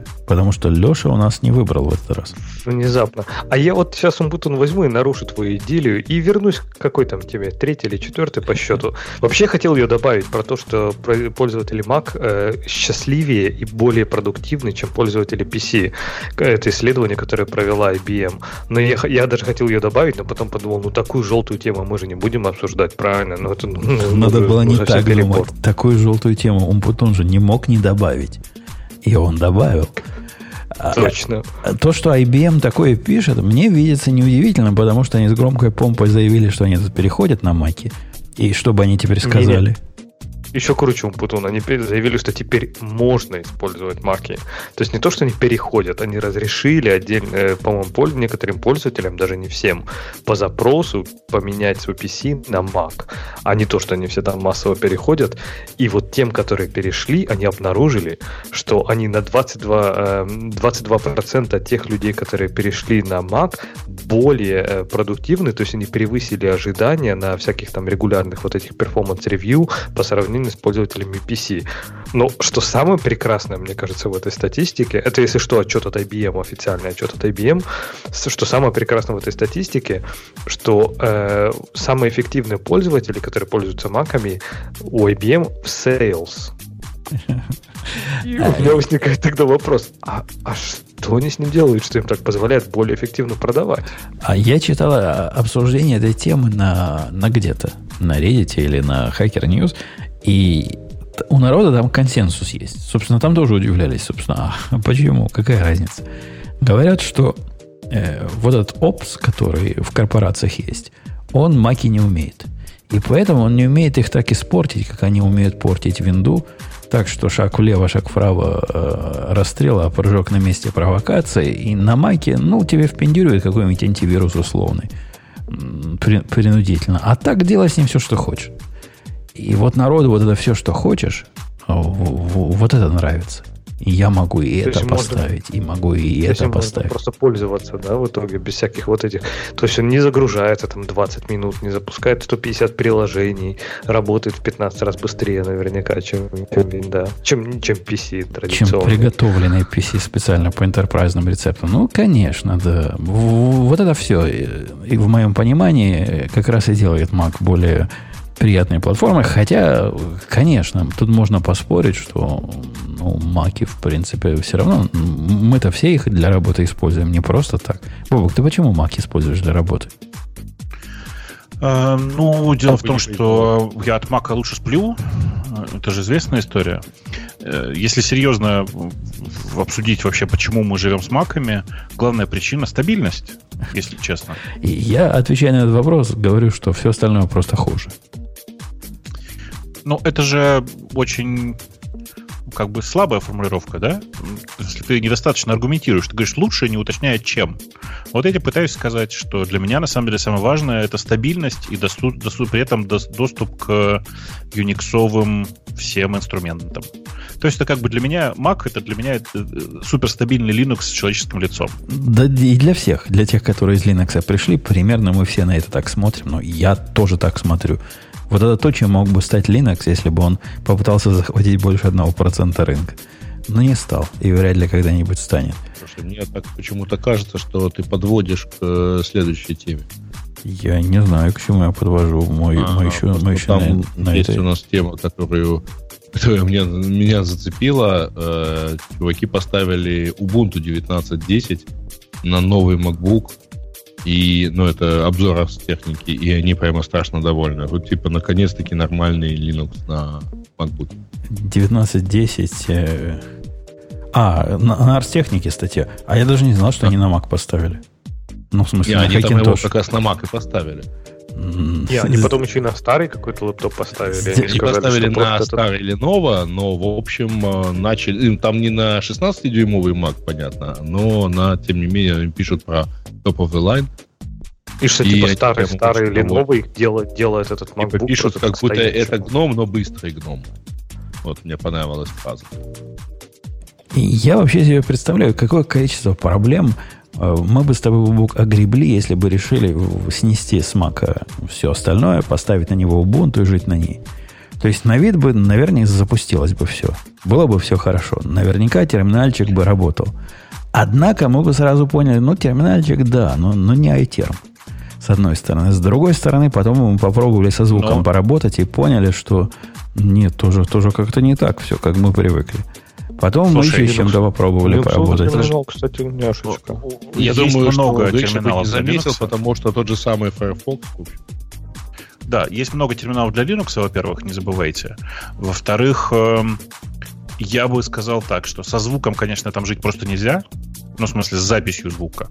Жить на Linux просто нельзя, потому что ну, это слово стыдно, оно даже недостаточно хорошо отображает, что там происходит с, со звукозаписью. Хотя есть извращенцы. Это Э, ты знаешь, с видео немножко лучше, если ты готов редактировать видео, нелинейным, нелинейным монтажом заниматься, ну, как бы это сказать, иногда используя а, а иногда э, с интерфейсами, в которых ты просто, ну, черт ногу сломит.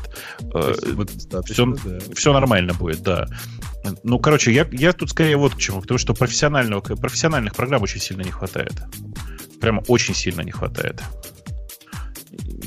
То есть ничего ты с этим как бы особенно не сделаешь я, я не думаю, что Linux в ближайшее время как-то хоть сколько-то в этом смысле дотянется, потому что профессионального софта просто мало. Э, при этом есть, э, кстати, знаешь, я на самом деле соврал, я, я что-то не, не подумал. Ведь есть, э, например, DaVinci для, для Linux, если я правильно помню. То есть mm. такой, типа, совсем профессиональный софт для видео. Он если у него есть. Ну, кстати, если у интересно... этого DaVinci аппаратное ускорение, я думаю, что есть. Дело в том, что э, большое количество видео редакторского софта э, используется в голливудских студиях, а там, знаешь, тоже очень любят по-быстрому все порендерить. Поэтому у профессионального-то софта совсем, совсем есть. Интересно, что со звуком не, такого не, не, нет. Я знаю, что у DaVinci есть аппаратное ускорение. Я имею в виду у DaVinci под Linux. Я тебе же повторяю еще раз, конечно, есть. Потому что э, там много людей в голливудских студиях используют DaVinci э, и используют многие другие профессиональные программы для редактирования видео и, естественно, надеются на аппаратное ускорение. Ну вот интересно, Бобок, ты говоришь профессиональное, да? То есть, ну, профессии разные бывают. То есть, например, для программистов как раз запросто может оказаться профессиональным окружением Linux. То есть, я да, понимаю, там, аудио, я, видео я как раз тут с тобой на 100% согласен. В смысле, если ты программист, э, вообще никаких проблем. А вот если, например, тебе нужен CAD какой-нибудь, то у тебя выбор софта под Linux, ну, как бы существенно меньше. Если ты художник, или ты, там, если ты занимаешься фотографией или видео, у тебя, как бы, тоже, мягко говоря, не очень большой выбор. То есть, типа, у какой-то части профессий, связанных в первую очередь с IT, все относительно неплохо. У всех остальных, ну, мягко говоря, сильно хуже. Так, а всякие блендеры, они еще типа не считаются серьезными, да? Ну, Там, ну, в том же 3D, например, моделирование и прочее. Нет, не считаются серьезными. То есть не, не придет год Linux на десктопах, да, в следующие 10 лет? Ну, год андроида, может быть, придет, почему бы нет. Я просто знаю, что у нас, ну, опять же, говорю, разработчики, наверное, все-таки это такой непоказательный пример. Но я знаю, что у нас вот именно с точки зрения разработки многие люди сидят на Linux принципиально. Ну, то есть, э, как принципиально? Не принципиально ради Linux, а принципиально ради того, чтобы не быть зависимыми на инфраструктуру Apple и MacBook, правильно? Чтобы можно было купить, не знаю, 32-гиговый ноутбук. Ну, сейчас можно уже и у Apple, но тем не менее. То есть, и вот это вот какая-то возможность, типа, выбирать и железо, выбирать, ну, относительно выбирать железо, и выбирать себе там какое-то окружение и так далее, она многих людей прям даже среди разработчиков привлекает. И, наверное, что-то в этом есть. То есть даже я грешным делом задумывался о том, что перейти как-то на Linux для разработки, потому что что, идея такая же будет, правильно? А, ты попробуй, а, попробуй перейти. Это кажется тебе, что то же самое. А ты перейди. И сразу поймешь, что не, не то же самое. Как-то две большие разницы. Увидишь ли разница во всем? Да? Ну, ты увидишь в том, что я не знаю, что там сейчас в Linux не так, но в Linux всегда что-нибудь не так. Ксюша к нам пришло, пока я ходил. Да, я согласна, что в Linux прям всегда что-нибудь не так. Но подожди, ну может быть мы давно пробовали? То есть я когда последний раз пробовала, там да, там чуть-чуть уходишь э, шаг влево, шаг вправо от какого-нибудь там SSH на какой-нибудь сервер другой. То и то, да, очень все как-то неприятно. Даже браузер вроде такой же, но вот какой-то немножко другой. А вот что не так? Ну вот смотри, вот, Ксюша, у тебя там будет тот же самый твой любимый Firefox, окей, Safari твоего не будет любимого, да? Будет да, твой любимый Safari Firefox. не будет. Будет Почему? Xcode Chrome твоего тоже любимого будет. тоже не будет. Ну хорошо, нет, будет ну Chrome ладно, и нет, будет... я помню, это было еще в такие, когда я больше делала что-то такое на питончике, но то есть, в принципе, все, что в плане работы, да, я вообще с Mac этой сосашилась на линуксовые сервера, все в плане работы было очень хорошо. У меня, помню, тогда когда-то была какая-то Федора, тогда на тот момент самая новая. Но, но я помню, что, ну, опять же, там, я не знаю, посмотреть что-то нельзя, послушать музыку, музыку нельзя. То есть, и тогда, ну, я говорю, что я давно пробовала. То есть, сейчас, наверное, я все это делаю онлайн. Поэтому, по А идее, кажется, не должно да, быть что проблем. браузер, правильно? То есть ты уже не смотришь физических файлов, файлов ты не смотришь со, Да. своего компьютера. Музыку ты слушаешь в онлайне, э, фильмы ты смотришь в онлайне. Даже разработку, ну окей, можно в онлайне, но можно поставить IDE, они есть и для Linux. То есть, в принципе, сейчас действительно все ушло в браузер, то есть можно Linux как Да такой не ушло все в браузер. Ну, представляешь, что подключаешься к своему компьютеру, на который ты взгромоздишь свой любимый Linux, какой-нибудь внешний диск для того, чтобы сделать бэкап. Сразу вопрос, чем ты будешь делать бэкап. Ну, допустим, ты грамотно, ты rsync какой-то прикрутишь или какой-нибудь rsnapshot, чего-нибудь сделаешь. Какой-то бэкап. После этого тебе захочется подключить, чтобы этот диск при загрузке сам появлялся. Это вам не Mac. Это э, само оно не будет. Ты идешь в, fstab, прописываешь все, что надо, а в один прекрасный день диск у тебя, поскольку он USB, как-то не определяется или недостаточно быстро определяется, ты попадаешь на экран, который тебе рассказывает, что Ctrl-D нажать для того, чтобы больше диагностики получить, поскольку дальше он не может не в силах. И вот такое там все, понимаешь? И Я не говорю, что с этим жить нельзя. Мы все с этим живем и прекрасно. Однако зачем? Ну, зачем? Ну, вот зачем нам все эти лишние проблемы на, на одно место?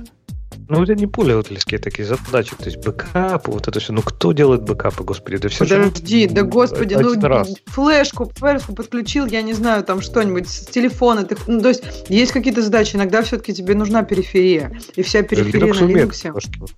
Да умеет, ну там это все, ну просто на, на macOS это же, ну ты даже не замечаешь ничего такого. На Linux ты заметишь. Я тут пытался мышку подключить, эту такую старую олдскульную HP-шную мышку с проводом к Маку. Он сказал, не, не могу, не хочу. Да ладно, что- я только а недавно подключил. Я Втыкаешь и сразу работает. Может, особая мышка А была вот у тебя? работает. Может. А поди узнаю. Который ну- нужен он специальный виндовый драйвер. Бывали такие. Нашел, нашел специальную мышку.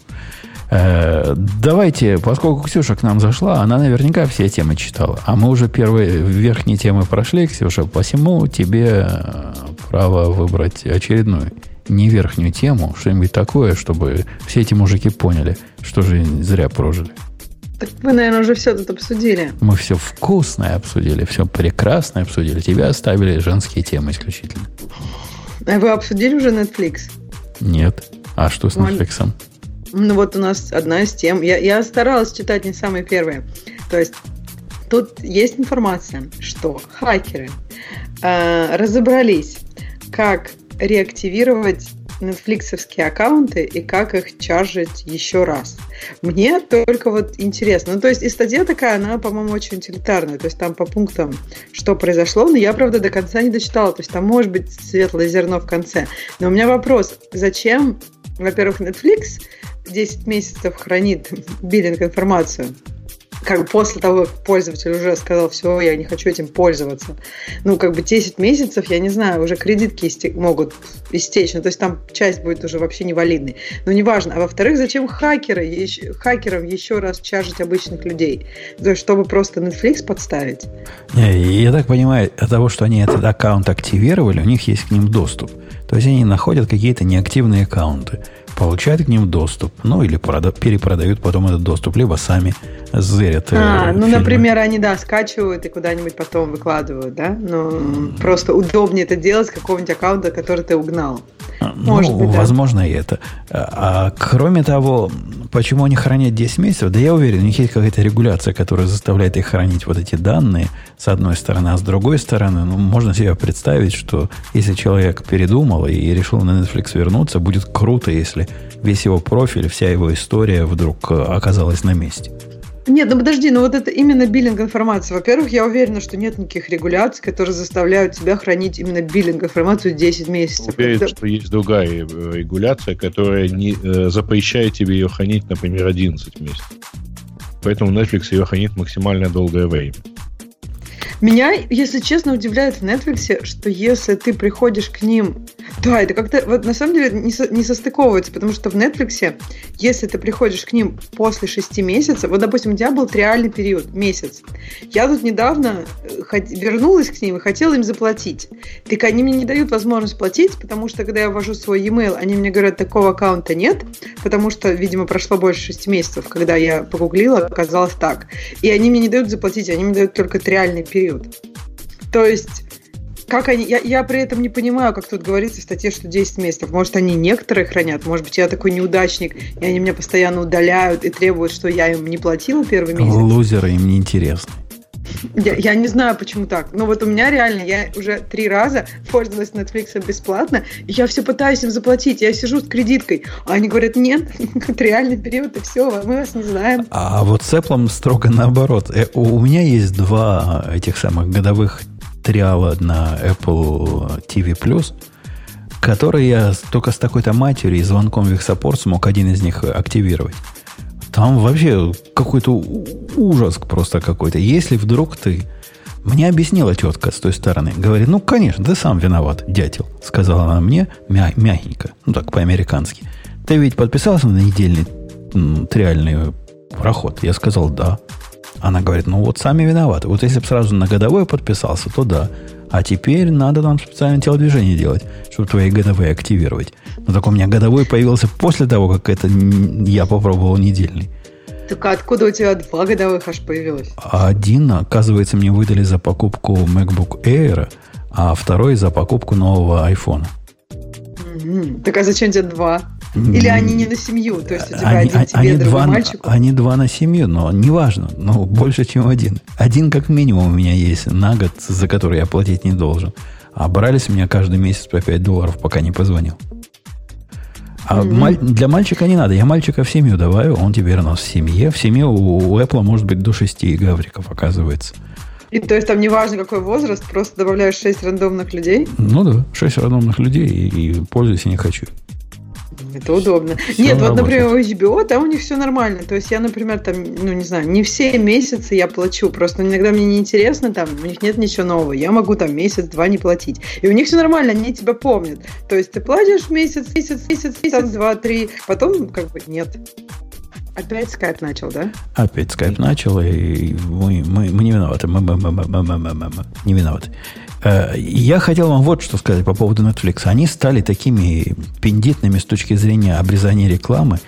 Мне пришлось в пайхоле правила поменять. И Netflix внести во всякие white-листы, потому что вот те стандартные блокировки, которые в популярных э, блок-листах, э, черных листах находятся, они вызывают неработоспособность Netflix вообще. Он так долго-долго думает в результате и говорит, что-то я не смогла, какая-то у меня внутренняя ошибка. И информация дает мало, но после того, как его добавляешь в белый лист, начинает работать. Видимо, они начали вокруг своих э, рекламных доменов и какую-то э, полезную информацию посылать. Ну, чтобы нам неповадно было. Хотя какая у них реклама? Ну, где, где там реклама? Чего они хотят? Может, слежка какая-то? Это я могу понять. Но рекламы вроде бы у них и не было до сих пор. А, кстати, вы видели, как, как, Apple решил худшее из Amazon Prime перенять? Ну, это прямо какой-то позор. Apple, у которого там 4,5 сериала, хотя Грей нам будет говорить их целых 7, э, показывает рекламу одних сериалов в других сериалах. Ну, вот у вас 7 сериалов, если верить Грею. Хотя, если верить мне, 4.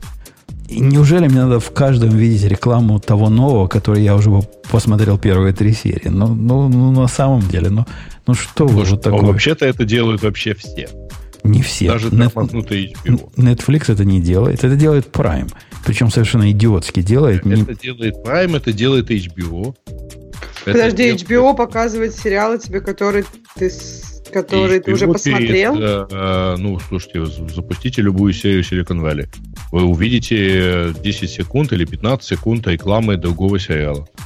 Ну подожди, который ты не смотрел. А Женя говорит, который ты смотрел Оно или вообще знает. Нет, э, смотри, Э- поскольку у Apple типа мало сериалов, поэтому ты, конечно же, посмотрел.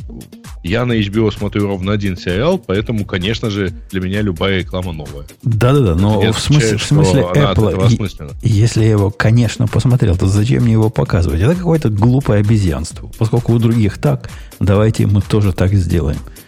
Э, Это меня возмущает. Ну, дают бесплатно, ладно, будем смотреть. И я тут странное сделал. Я вам в прошлый раз рассказывал, что мой RPI теперь на, на Pi бежит. Я решил Pi обновить. Посмотреть, за, ну, за, как- на какие высоты Pi с этих времен, пока я ими возился, поднялись. Слушайте, это стал вообще могучий компьютер за это время, за эти годы, за эти десятилетия. Я купил Pi 3 Догадайтесь, почему 3 а не 4? Почему? Дешевле было? Нет. Потому что к нему есть совместимая плата для PoE. PoE. А я в эту сторону повернут и решил от всех блоков питания избавиться, поскольку у меня там все по, по Power через интернет э, задается, решил я это сделать. Оно только с 3 плюс совместимо. Ну, так написано, во всяком случае, у них. Поэтому я 3 плюс купил, там прямо... Пауэровый интернет. Ну да, PoE, PoE, которая. А- Нет, PoE это которая через Ethernet, а вот мне про интернет понравилось. Неважно. PoE и PoE. Всем все Да нет, понятно. я, я по поводу того, что это идея. Ну, втыкаешься в интернет, а тебе оттуда электричество еще тоже. Хорошая тоже идея. И работает прекрасно. Там 4 этих ядра. Там, по-моему, 2 гигабайта памяти. Вообще машина зверь. Не то, что она мне нужна, но, но просто зверь. За 35 долларов такое купить, это, это даже удивительно, как, как с такими деньгами на свободе. Вентилятор, правда, раздражает, потому что для этого этот поезд греется, там же конвертер какой-то стоит, видимо. И вентилятор время от времени включается, вот это раздражает. А так, прелестно. Бобок, если ты давно не смотрел на Пай, погляди. Они, они сильно Э, выросли. Ты знаешь, у меня я какое-то время был большим фанатом тоже over Ethernet, а потом просто на это дело плюнул. Поэтому я никак не ограничен э, паями, э, и поэтому мне доступно, знаешь, как бы значительно большее количество разных интересных э, маленьких компьютеров. То ты можешь Но- Pie Zero купить, который вообще 15 долларов стоит, и прекрасно Нет, будет а- Pi Hole запускать. А я понимаю, я просто не очень понимаю теперь, зачем они мне в таком количестве. Что? что? Но каждая штука для, для своей фичи. На один поставишь... У меня на этом стоит э, Cloudflare и Pi, Pi Hole. И для второго, что я думал для второго сделать, не помню. По-моему, какой-то нас хотел поднять. э, Media Vault какой-нибудь, что-то в таком роде. Такой был план. Но пока у меня второго нет, у меня пока только один есть. Но мне нравится. Мне нравится. Э, Давайте пойдем на следующую тему, поглядим, что у нас, что у нас из хорошего есть. Э, Последний блок IPv4 выделен. О том, что IPv4 заканчивается, и последний вот уже выделен, мы послед, последние 10 лет говорим уже. И все последнее и последнее оказывается. Что такое? Все последнее и последнее, да? Ну, Бобук, ты помнишь, мы уже жаловались, что все, Конечно, конец уже, уже конечно. все, уже вот все. А нет, не все. Вот, а вот сейчас настоящее все. Я, конечно, помню, и меня тоже расстраивает, что каждый раз нам рассказывают, что вот на этот раз уже точно последнее. Но подойди к этому с другой стороны. Ну, может, на этот раз действительно все? Может быть, все. И я после этого в страхе пошел э, этих самых fixed IP в эластик IP себе приобрести. Да бери не хочу. Видимо, Amazon столько нахапал, что может еще долго раздавать. Да, наверное, так и есть. А, а идея перехода на IPv6. То есть теперь, казалось бы, мы все должны перейти на IPv6, правильно? Поскольку ну, V4 закончилось. А у них нет проблемы с образованием населения. Поскольку я даже человек образованный, ну, более или менее во всех этих делах, У меня были определенные проблемы понять, как, как все это работает, и как, как это правильно в фаерволе закрыть, и как, чтобы, ну, ну, чтобы не светиться наружу. Как-то надо лучше образованием населения заниматься. Ведь... не просто точечки на двоеточие меняют, что ли? Не-не-не, там, там все сложнее. Там прямо... Я так подозреваю, и Бобу, поправь меня, если я не прав, если подойти вот э, таким механистическим образом и просто разрешить IPv6, ты просто разрешишь э, прозрачный доступ как от себя, так и к себе. Но там НАТО никакого ну, не будет, правильно? Ничего не будет. Ну, конечно, тобой интернета. тебе не нужен там НАТО при таком подходе, конечно. Не то, что не нужен, там его не окажется. У тебя будет настоящий белый да. IPv6. И тебе надо как-то понимать, что ты творишь, пока не натворишь ну, беды. Слушай, ну да. Э, просто у тебя, вообще, строго говоря, у тебя и по IPv4 прозрачность, так сказать, э, твоих адресов для сети, ну, для всего остального интернета определяется только тем фактом, что у тебя там NAT стоит.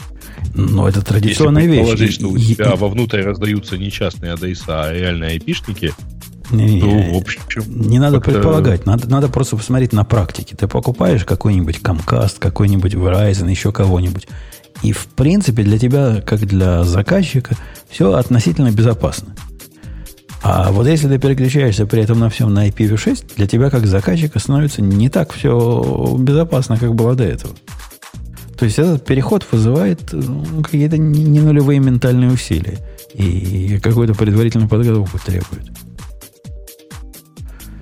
Ну, будем надеяться, что это был на самом деле не последний свободный блок, и будет нам еще IPv4. Нет, ну, на самом деле это последний свободный блок. Это не значит, что все адреса в распределенных облаках, э, распределенных блоках э, выделены, и, в общем, понятно, что эти блоки могут передаваться дальше.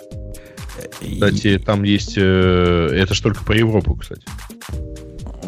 То есть, то есть у этого у этого регулятора, который регулирует IPv4, отдельные для Европы IP-адреса, отдельные для других Нет, стран? Это регулятор отдельный для Европы. А, ну, ну окей. Ну, него... то есть в Азии другой. Ну, ладно. Я понимаю, мы тут одно время назад обсуждали идею раскулачивать тех, кто нахапал себе сеток и не пользуется, потому что надо всем, чтобы одинаково было, чтобы было по-честному. Дойдет до раскулачивания, коллеги? Я думаю, что уже... Нет, не ты спрашиваешь, дойдет или не дойдет. Это регулярно происходит. Э, другое дело, что кажется, что прямо сейчас это происходит очень скромно, и нужно дожимать разных. Вот непонятно, например, почему э, Республике Беларусь, э, Беларусь э, можно активно переходить на IPv6, а на Украине не особенно этим занимаются. Как вам? Хотелось бы Грей спросить. Да, Коля Грей. Почему вы не, выходите, не переходите на IPv6? Это Что такое? Не, они IPv4 нахапали побольше, вот и все. Да-да, цепит помидоры, я помню. Эм, если что, я ничего против Украины украинцев не имею. Тут разные слухи ходят. И IPv6. И IPv6 тем более, конечно. IPv6, я считаю, что IPv6 можно в любом количестве отгружать в Украину, и э, всем от этого будет только хорошо.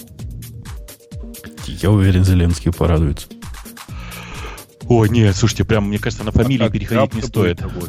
Да, кстати, Трамп будет вообще в восторге. В восторге. А он еще это как-то в голове привяжет к G5. Э, он любит про G5 говорить, про пятого поколения э, мобильный. IPv6, просто IPv6 это же очевидно следующее поколение уже. После G5. G5 оно конечно, же, конечно да. для лузеров, для, для Украины. А мы сразу на 6 перейдем. Э, у нас тут была тема, которую я у тебя видел, Бобок. Почему ты неадекватно на нее среагировал, о том, что Твиттер собирается удалить аккаунты, которыми никто не пользовался, при этом так резко, до 11 декабря, вот этого года, правильно? Через, через две недели они собираются да. это сделать. Да. И... Да, идея была этого декабря, да.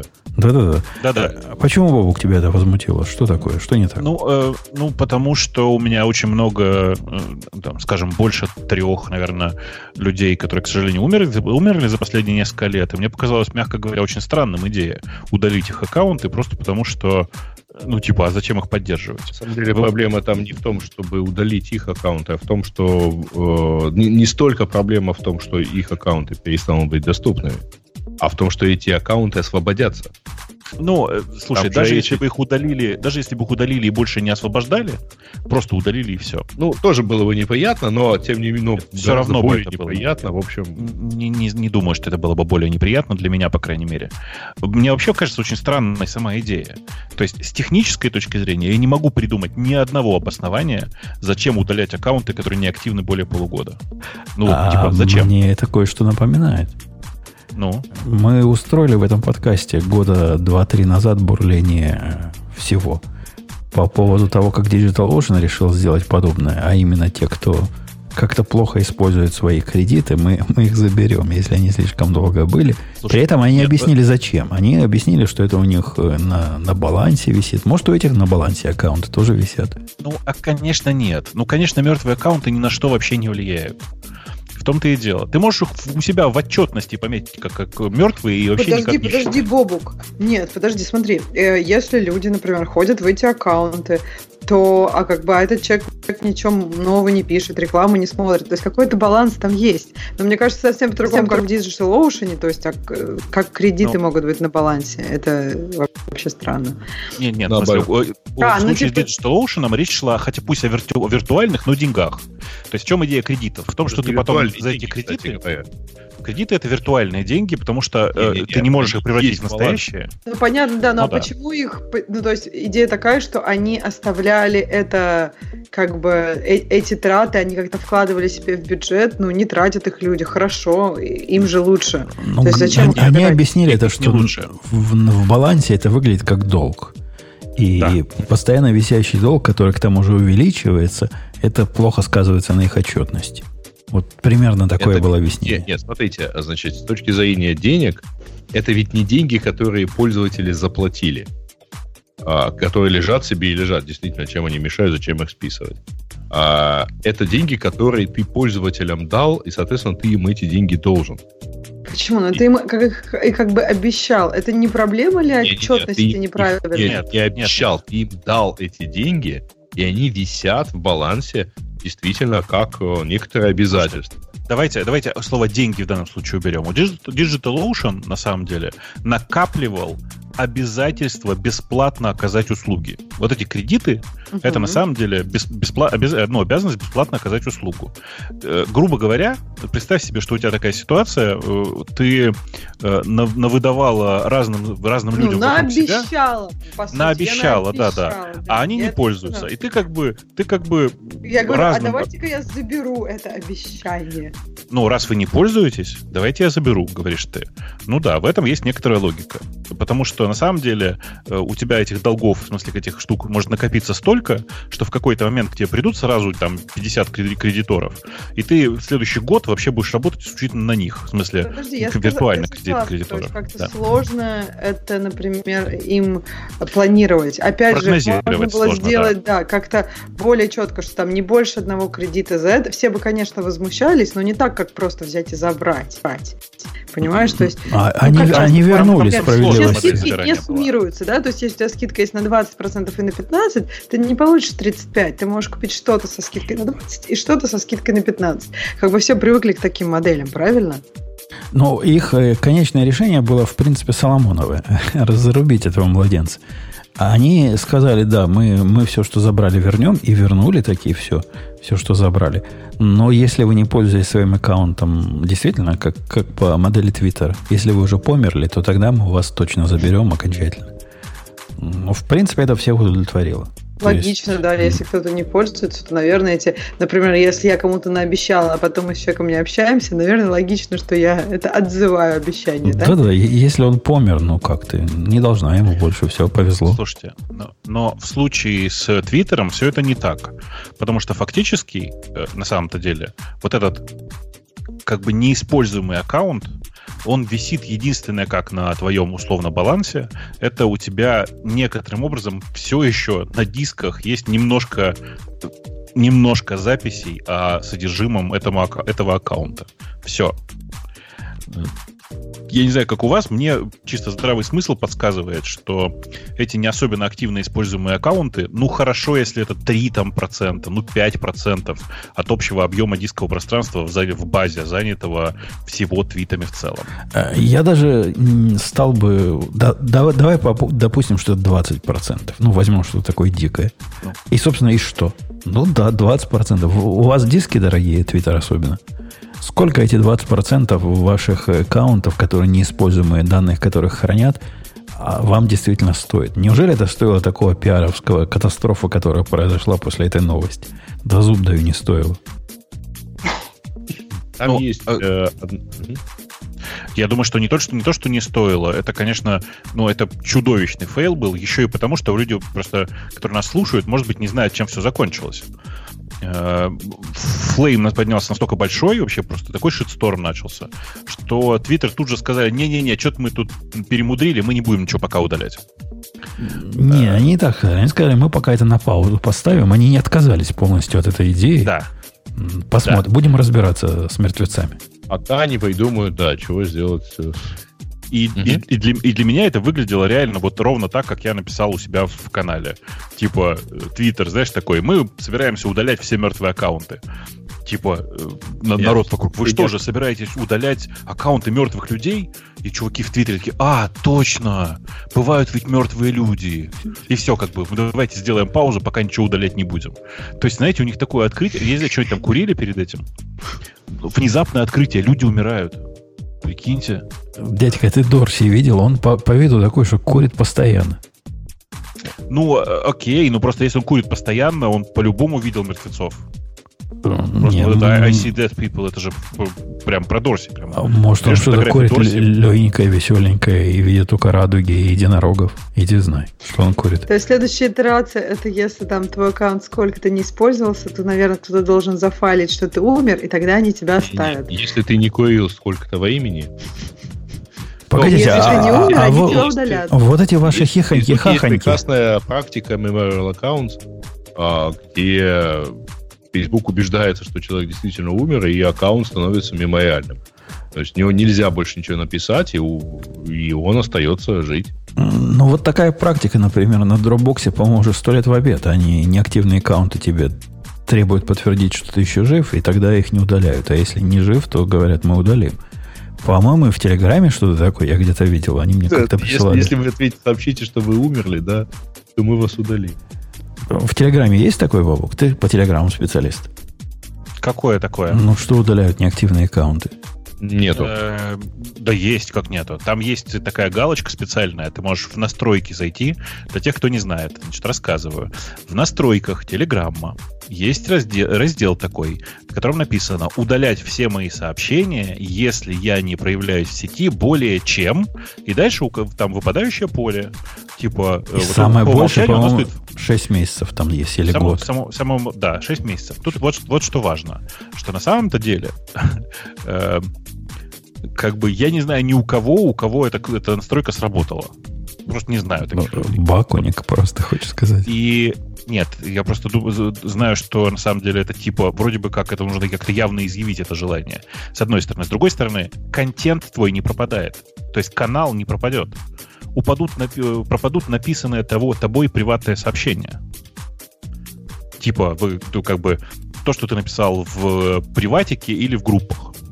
А вот то, что у тебя сделано в канале, оно никуда не пропадает. Я, кстати, хочу призвать наших слушателей, которые хотят этот э, подкаст увидеть в Телеграме. А, знаете, есть такие, которые слушают подкасты в Телеграме. Прийти... Реально, есть такие извращенцы, да. Есть, есть. Прийти к нам в проект. Там есть у нас PR-реквест, который как-то очень не шатко и не валко идет. У меня на Умпутун слэш фиты дэш мастер – вот этот проект, в который мы пытаемся впилить с энтузиастом вот это все дело. И там какие-то такие странные проблемы из-за того, что у нас подкаст слишком длинный. С точки зрения Телеграма, Бобок, таких подкастов не бывает, как у нас. Если подкаст больше 50 мегабайт, то чат-бот не может. Нету такого API, который позволил бы ему туда его положить без такой-то матери и каких-то странных телодвижений. А со странными телодвижениями там у нас, похоже, проблема есть. Так что приходите, и если у вас есть э, пара минут, и вы умеете программировать немножко, Сделайте всем хорошо. Как только это появится, я сразу запущу автоматизацию. Появится радио Ти в, э, в каналчик я уже открыл, уже забил, так что все. Все уже готово практически. Кроме кода. Может, ты, Ксюша, возьмешься на год написать немножко? На Go. На Go. На Свифте. Go, Напиши да? на Свифте. На Свифте я, я тоже соглашусь. Так там же надо на Go. Ну, Или нет, там неважно о чем. Ну, проект сам, там же я просто придумал к проекту расширить, который все остальное делает, там RSS разбирает, все прочее уже написано. Исключительно надо нотификации в Telegram посылать. Я попытался жизнь попроще сделать. Но если ты хочешь на Swift, ну, сделай какой-нибудь сервис. На Swift я его буду дергать. И он будет все туда публиковать.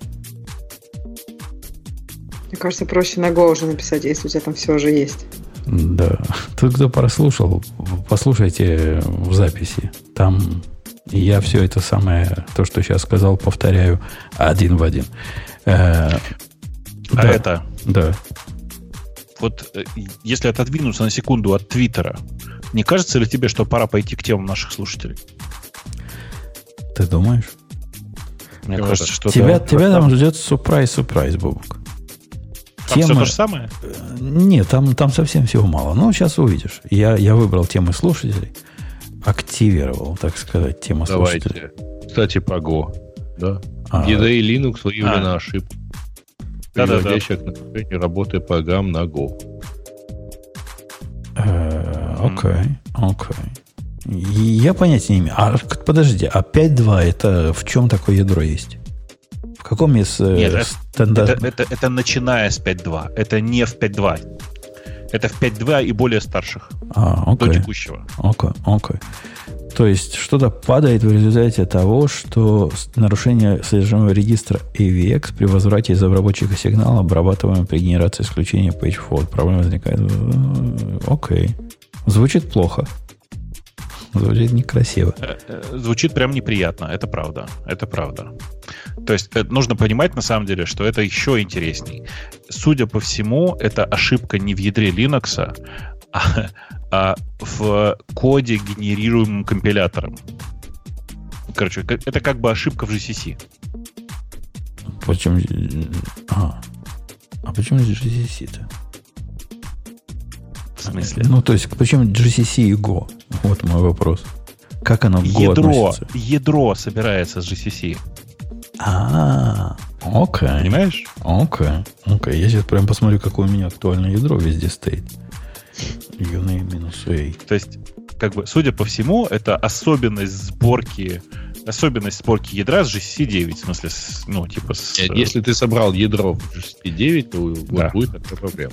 Короче, пересобери ядро. Я, с я, GCC 8. я А, поскольку- на самом деле- Подожди, а что для пользователей это значит? То есть, ну, и, Для пользователя То это значит, что часть, пользователей, часть Go программ падает.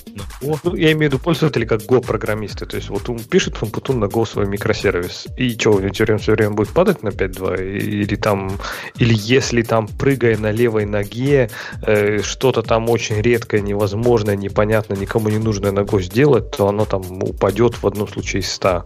Ну, тут То есть, есть, они как-то тикет, писали. есть тикет на, на Golang.go, где э, вообще люди мало чем делятся.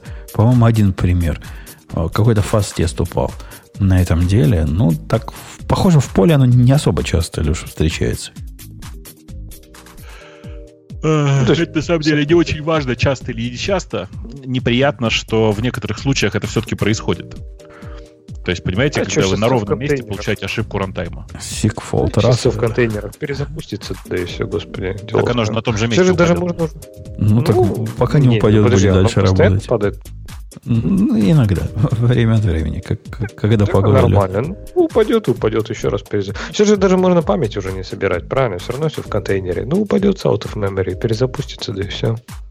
И будет нормально. И я посмотрел свои ядра. У меня ядра хорошие, подходящие. 4.14. Чистый изумруд. Да, нормально у меня все, все в порядке. До 5.2 мне еще ого. Да, как я, когда я перейду на, на 5, уже починит это сто раз. Э, ну что, пойдем дальше? Что там у нас? Не нужно ничем заменять. Э, переводная статья на Хабре, типа, мол, другие языки тоже столкнутся с проблемой. Ва- Ну, ва- не знаю, статья такая. Вот. Типа, ну да, самый популярный язык. Не, у автора, у автора, я так понимаю, основной посыл в том, что э, вы просто его готовить не умеете. JavaScript, он, конечно, не идеален, но вообще моща-моща.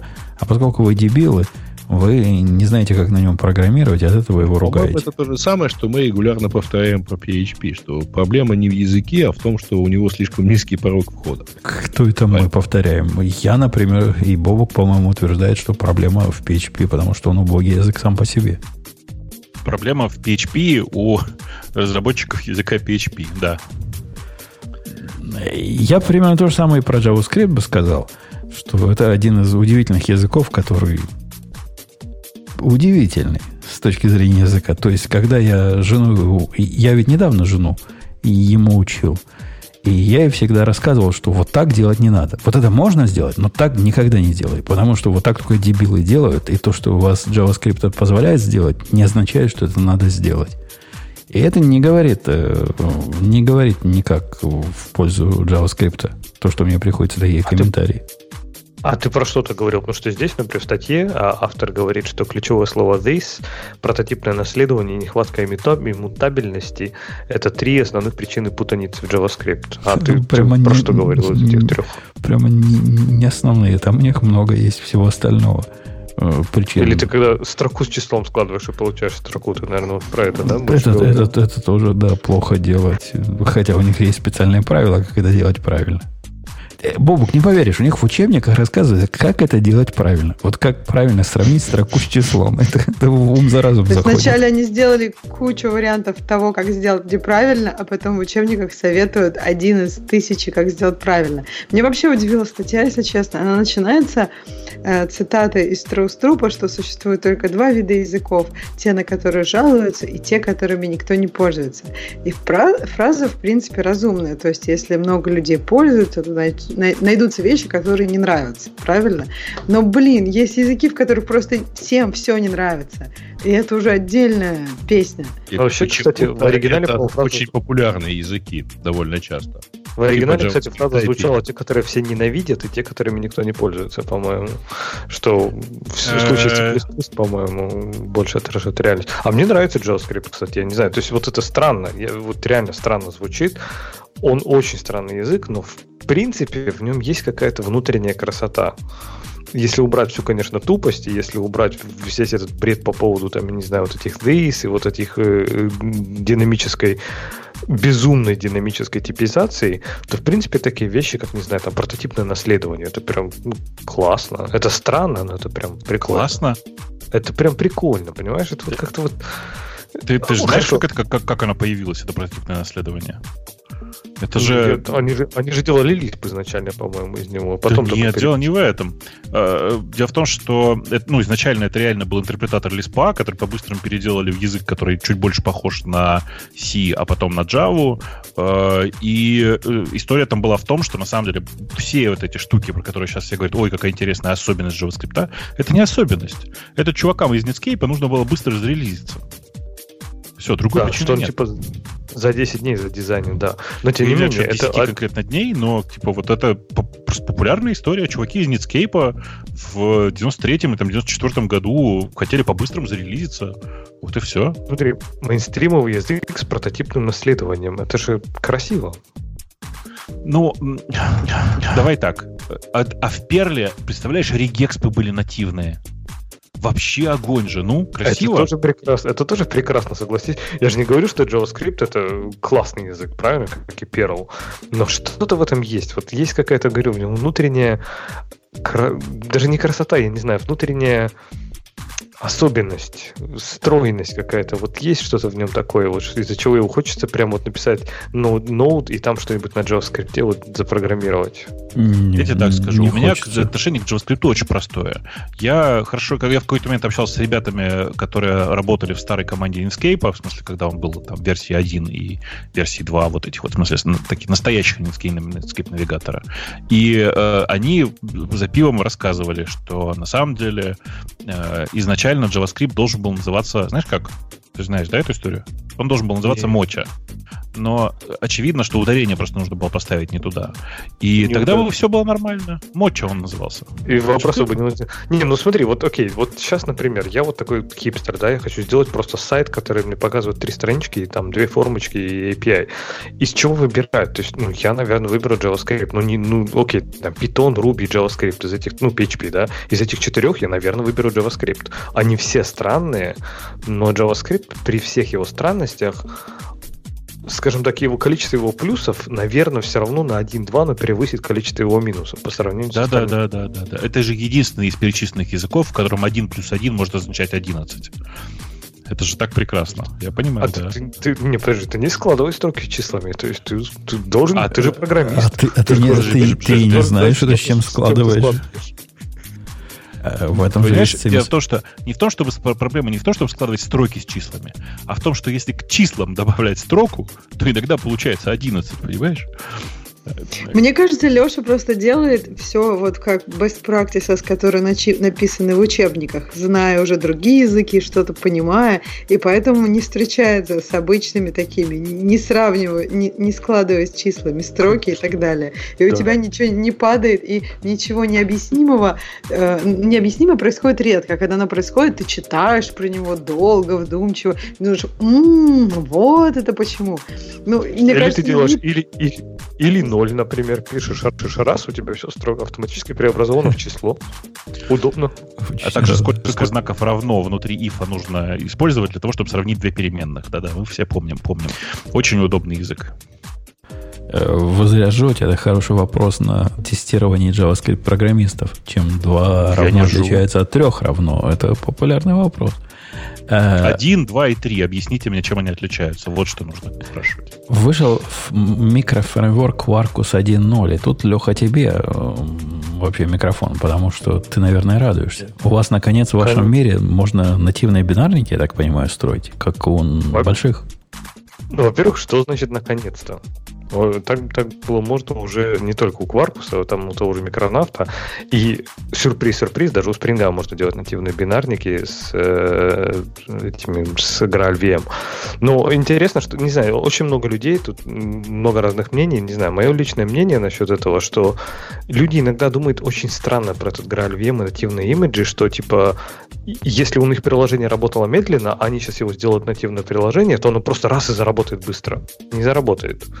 Если приложение работает медленно, то более того, для некоторых кейсов Graal VM может даже нативные образы могут оказаться, могут оказаться медленнее, чем э, JIT-компиляция, даже в том же OpenJDK. Просто потому что OpenJDK, она достаточно умная внутри, она очень много умных оптимизаций делает. А, например, компиляция EOT пока, она в том же Graal VM, да, она в принципе еще пока только догоняет, скорее, я бы сказал. Она очень крутая, то есть там команда прям очень продвинутая, э, и они очень быстро догоняют, но она пока все-таки позади. То есть не надо думать, что если что-то можно скомпилировать в нативный бинарик, то он автоматически будет работать в сто раз быстрее. Не будет. То есть изуч- э, нужно потестировать, нужно посмотреть на конкретных кейсах, на конкретных приложениях. Но говоря про Quarkus, да, Quarkus это такой э, от Red Hat фреймворк, микрофреймворк для, на Java, который использует, например, в том числе спецификации из микропрофилей для клипсовских. То есть там можно писать ну, на Java, используя там всякие Java и фичи, микропрофил спецификации, микросервисы. Ну, да, круто. Классно, что они появились. Поздравляем их с релизом. Да, поэтому, но, но все нормальные пацаны на самом деле ждут, пока в Graal VM завезут э, сборку нативных имиджей для питона и других нормальных языков. Так и не завезли до сих пор еще. Ну, ну, я думаю, что там, в принципе, это не за горами. Чисто технически там не должно быть большой разницы, правильно, между... Э, ну, такое. И- Технически ты прав, особенно больших, э, большой разницы быть не должно, потому что архитектурно это все примерно одна ботва для, для Грааля. Но прямо сейчас до сих пор нельзя, и ну сколько Грааля уже? Года три, да, наверное, он так, акти- в- Ну, активно в ре- виден. В, рел- в релизе это не, давно, не так давно, он, правильно? Релиз, по вышел меньше года назад точно. Но, тем не менее, хотелось бы увидеть, повторюсь еще раз, э, нативные имиджи для всех языков, которые поддерживаются. Э, хотя бы официально поддерживаются. И вообще непонятно, почему так долго тянут. Это же была бы бомба. Просто была бы бомба. А что касается вот этого микрофреймворка, при том, что он микрофреймворк называется, я пошел посмотреть на его примеры Get Started и все остальное. У него там один из первых примеров, как э, прямо из нашей тулзы командлайновой докер-контейнеры собирать. Не лишний ли это для микрофреймворков? Ты, ты, ты, ты, ты неправильно читаешь. Не, он не микрофреймворк, это фреймворк для микросервисов. А, он нифига ну, не микро. Пройдись по гайду. Ну, он такой, да, он достаточно большой. Ну, по сути, это микропрофиль, да, микропрофиль, у них там этих спецификаций 100 тысяч миллионов. Ну, подожди, ну, а что тебя удивляет? Они просто, по по дефолту дают докер-файл и все.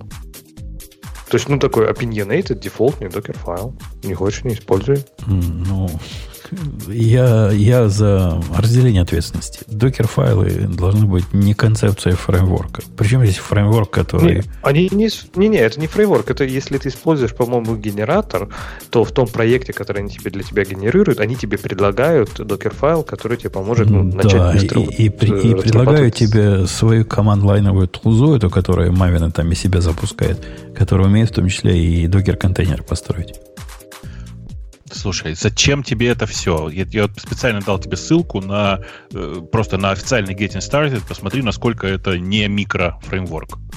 Там просто объем того, что нужно сделать для того, чтобы сделать номинальное приложение. Но он как бы чисто джавовский.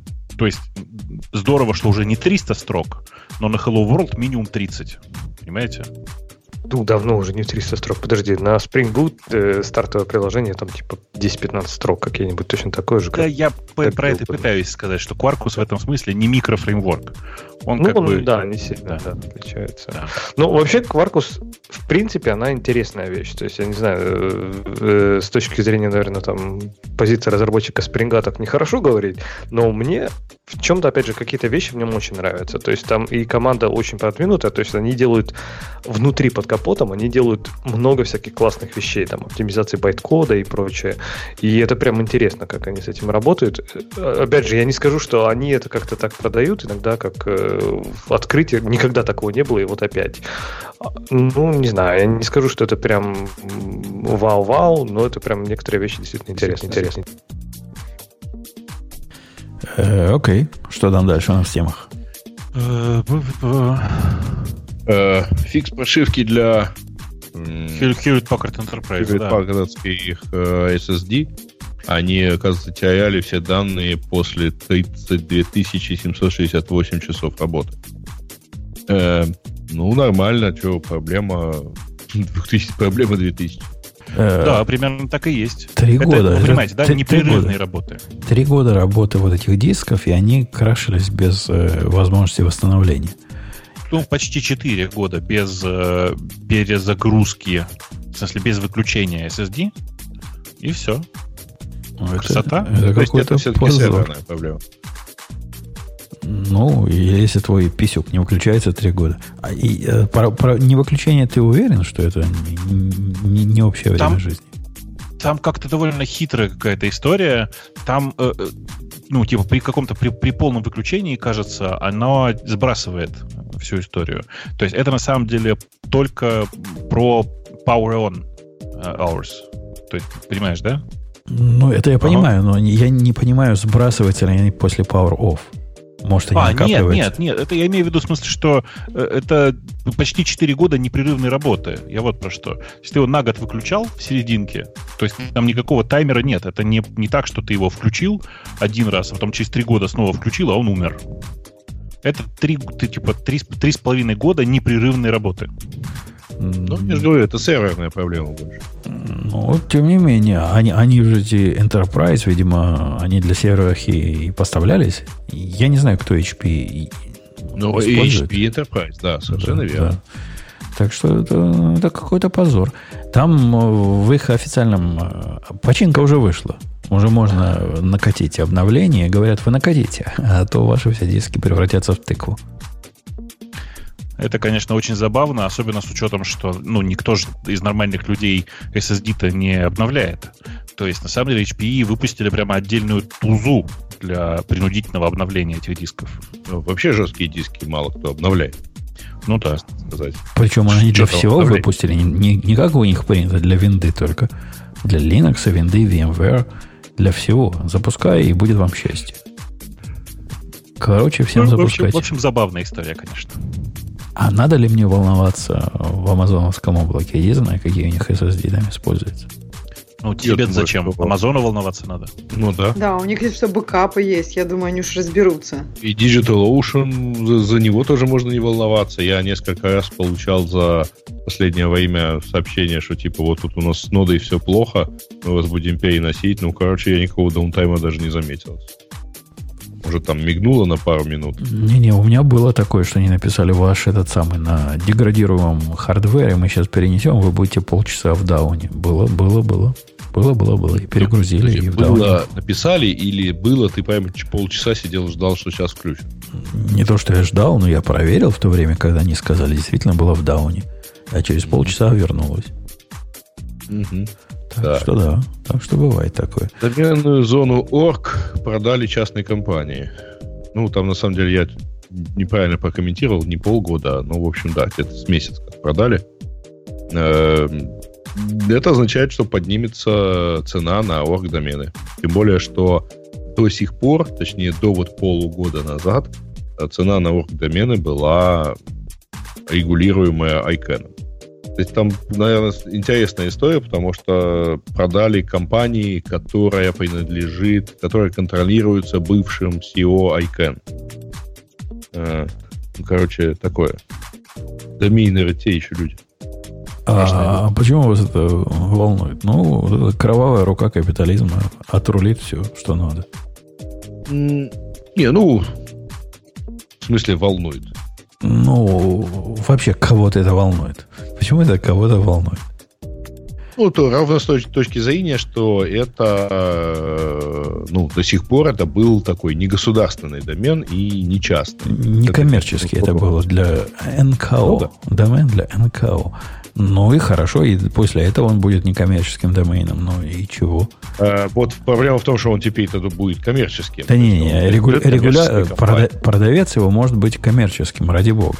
А продавать его вполне можно только благотворительным организациям, которые вот такую налоговую форму заполняют. Не-не. Ой, До этого можно было продавать кому угодно. И вот. Там м, народ м, из тех, что я видел на Западе, народ возмущен тем, что это продали коммерческой компании, которая теперь, э, у которой при этом нет ограничения в виде какого-то максимального прайса, которое сняли там вот где-то полгода назад. Так они постоянно То есть, снимают. Вчера там iCan то-то сни- снимает, снимает теперь 500. верхние крышки с прайсов. У них это тенденция такая.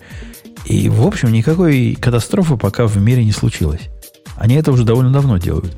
И я не, не вижу, почему с оргом будет что-то что иначе. Но посмотрим. Может, там какие-то есть домены, которые Ну, все ну, хотят ну, получить. Понимаешь, вообще пофиг, да.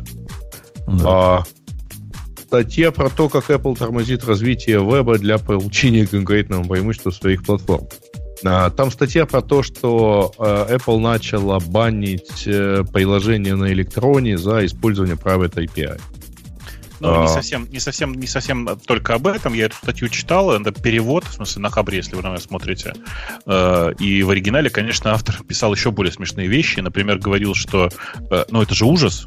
А, э, Apple же везде гнобит это все. А еще Apple тормозит развитие WebRTC, задерживая имплементацию WebRTC в Safari. А еще эм, Apple не а еще поддержала... они не дают э, возможности использовать э, браузеры на платформе, на iOS, да? А, ну да, а еще э, они, короче, не, не стали поддерживать э, Progressive Web Apps, и поэтому, значит, все очень плохо. И поэтому Apple ведет себя неконкурентно. Ну, ребят, на самом деле, вот это точно смешная история. Ну, ну как бы Apple э, выступил на стороне пользователей в данном случае, сказав, знаете, приложение надо писать на, на нативных технологиях.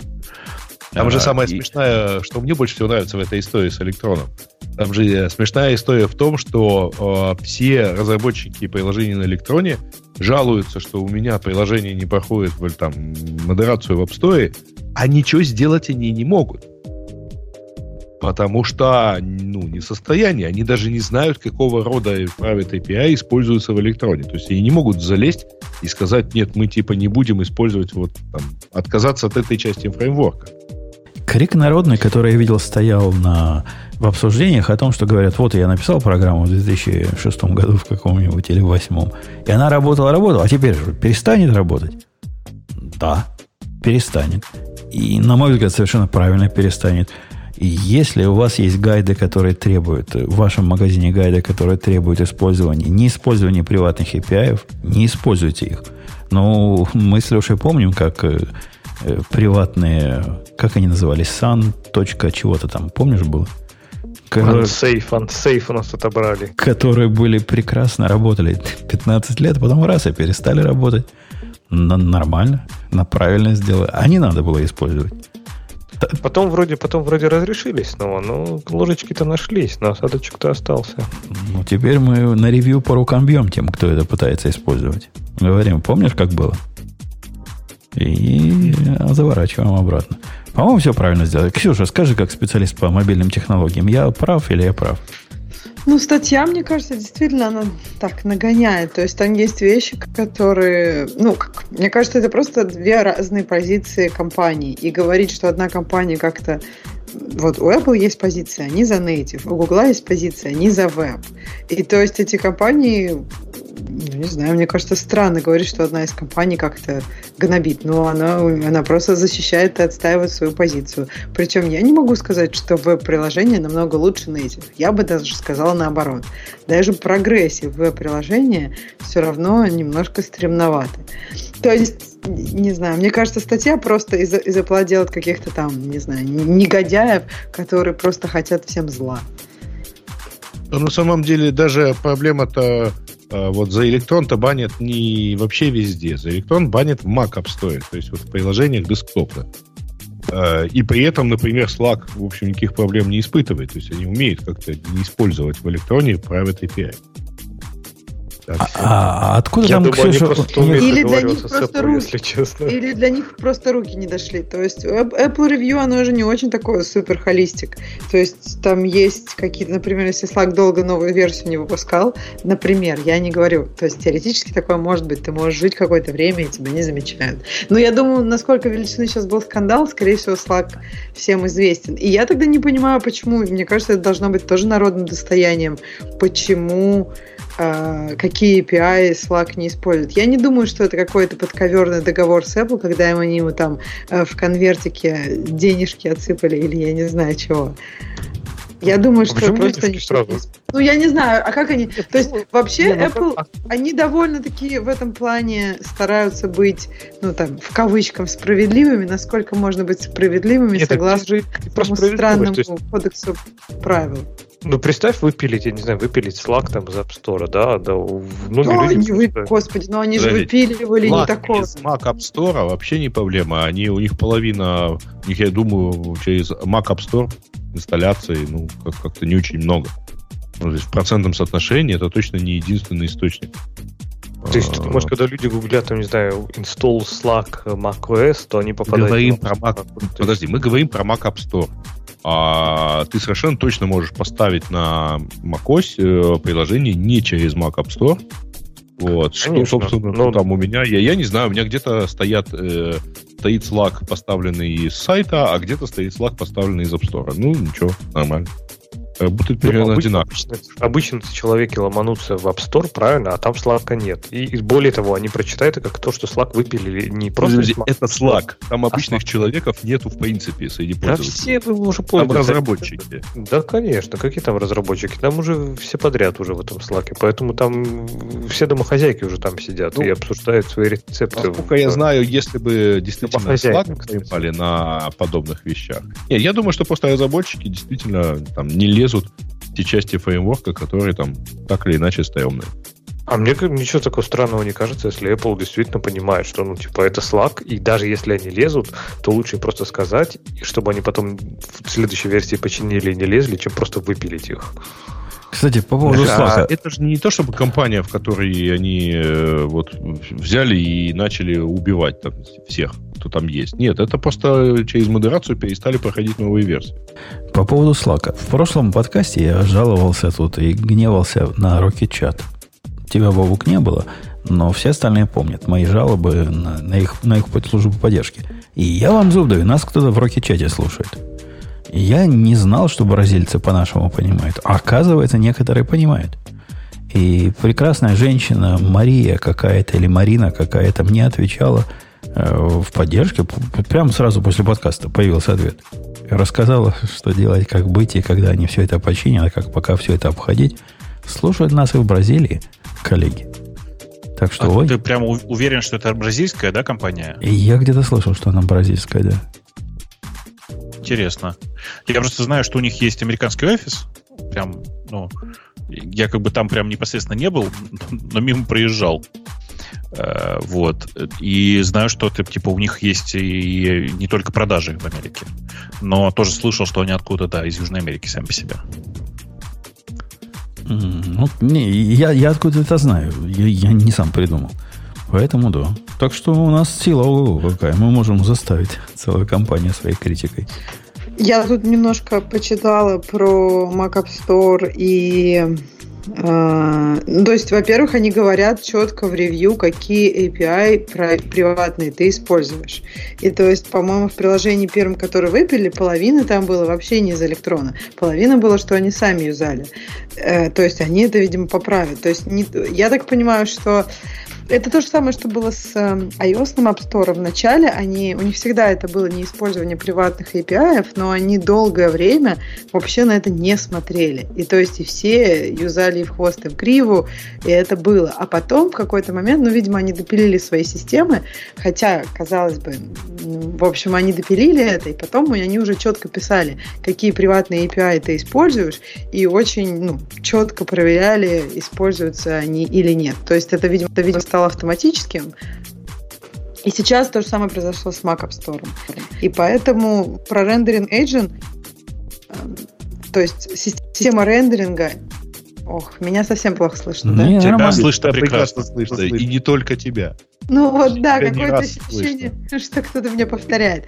То есть есть некие API, которые как раз Safari не используют. Вначале вся комьюнити думала, вот, какие они негодяи.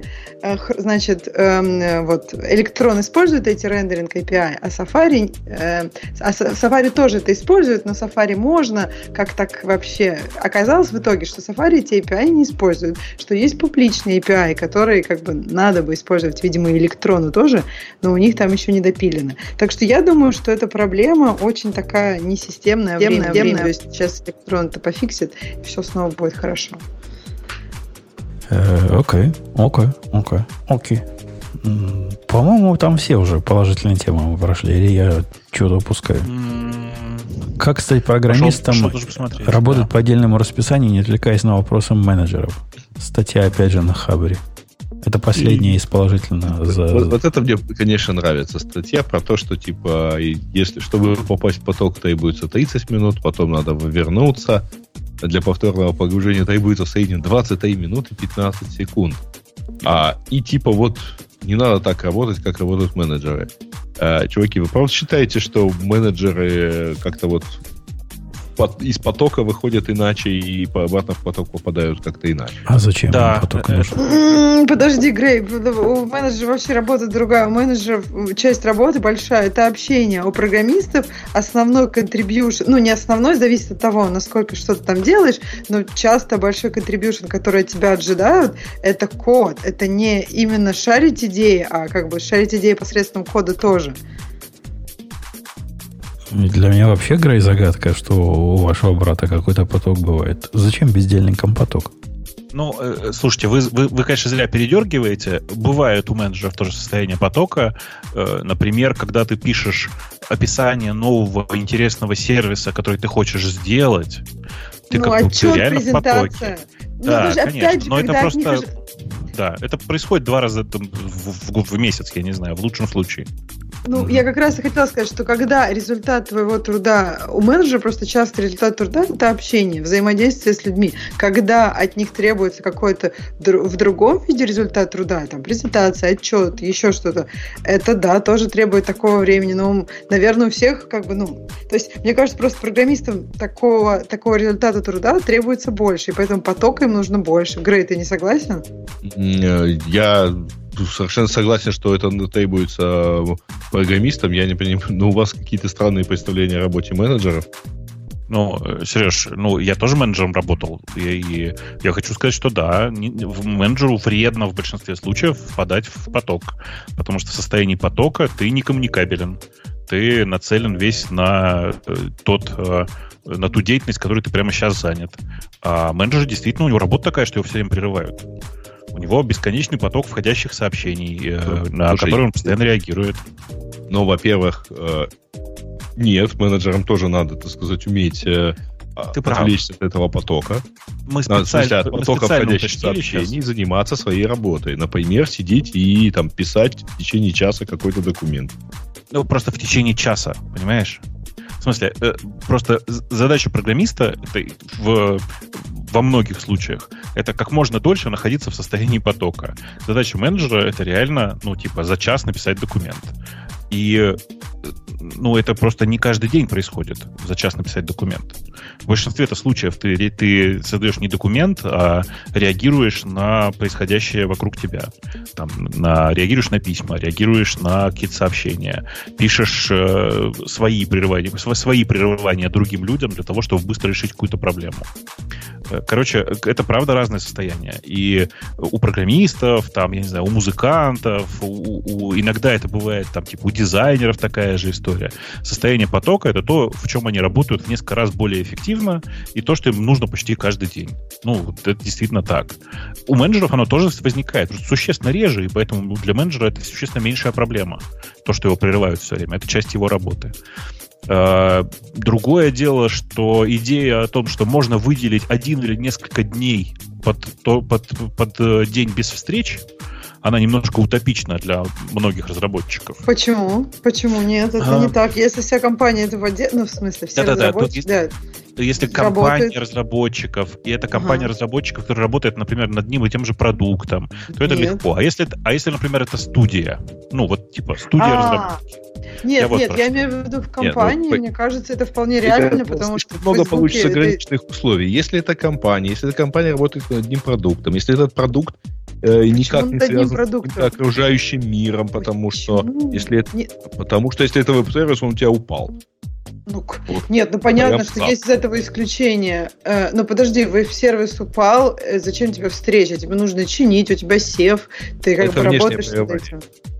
Нет, это не это про как бы это про отсутствие встреч. Внешнее прерывание это другое. То есть есть Нет, прерывание конечно, просто с Слушай, ну разными внешнее прерывание тебе вы- выбивает же ведь из потока. Ну что, Подожди, ребят, я либо вы- согласна, либо но вы есть- про поток говорите, либо вы про э, говорите про то, что можно один день из дому поработать, такой библиотечный день.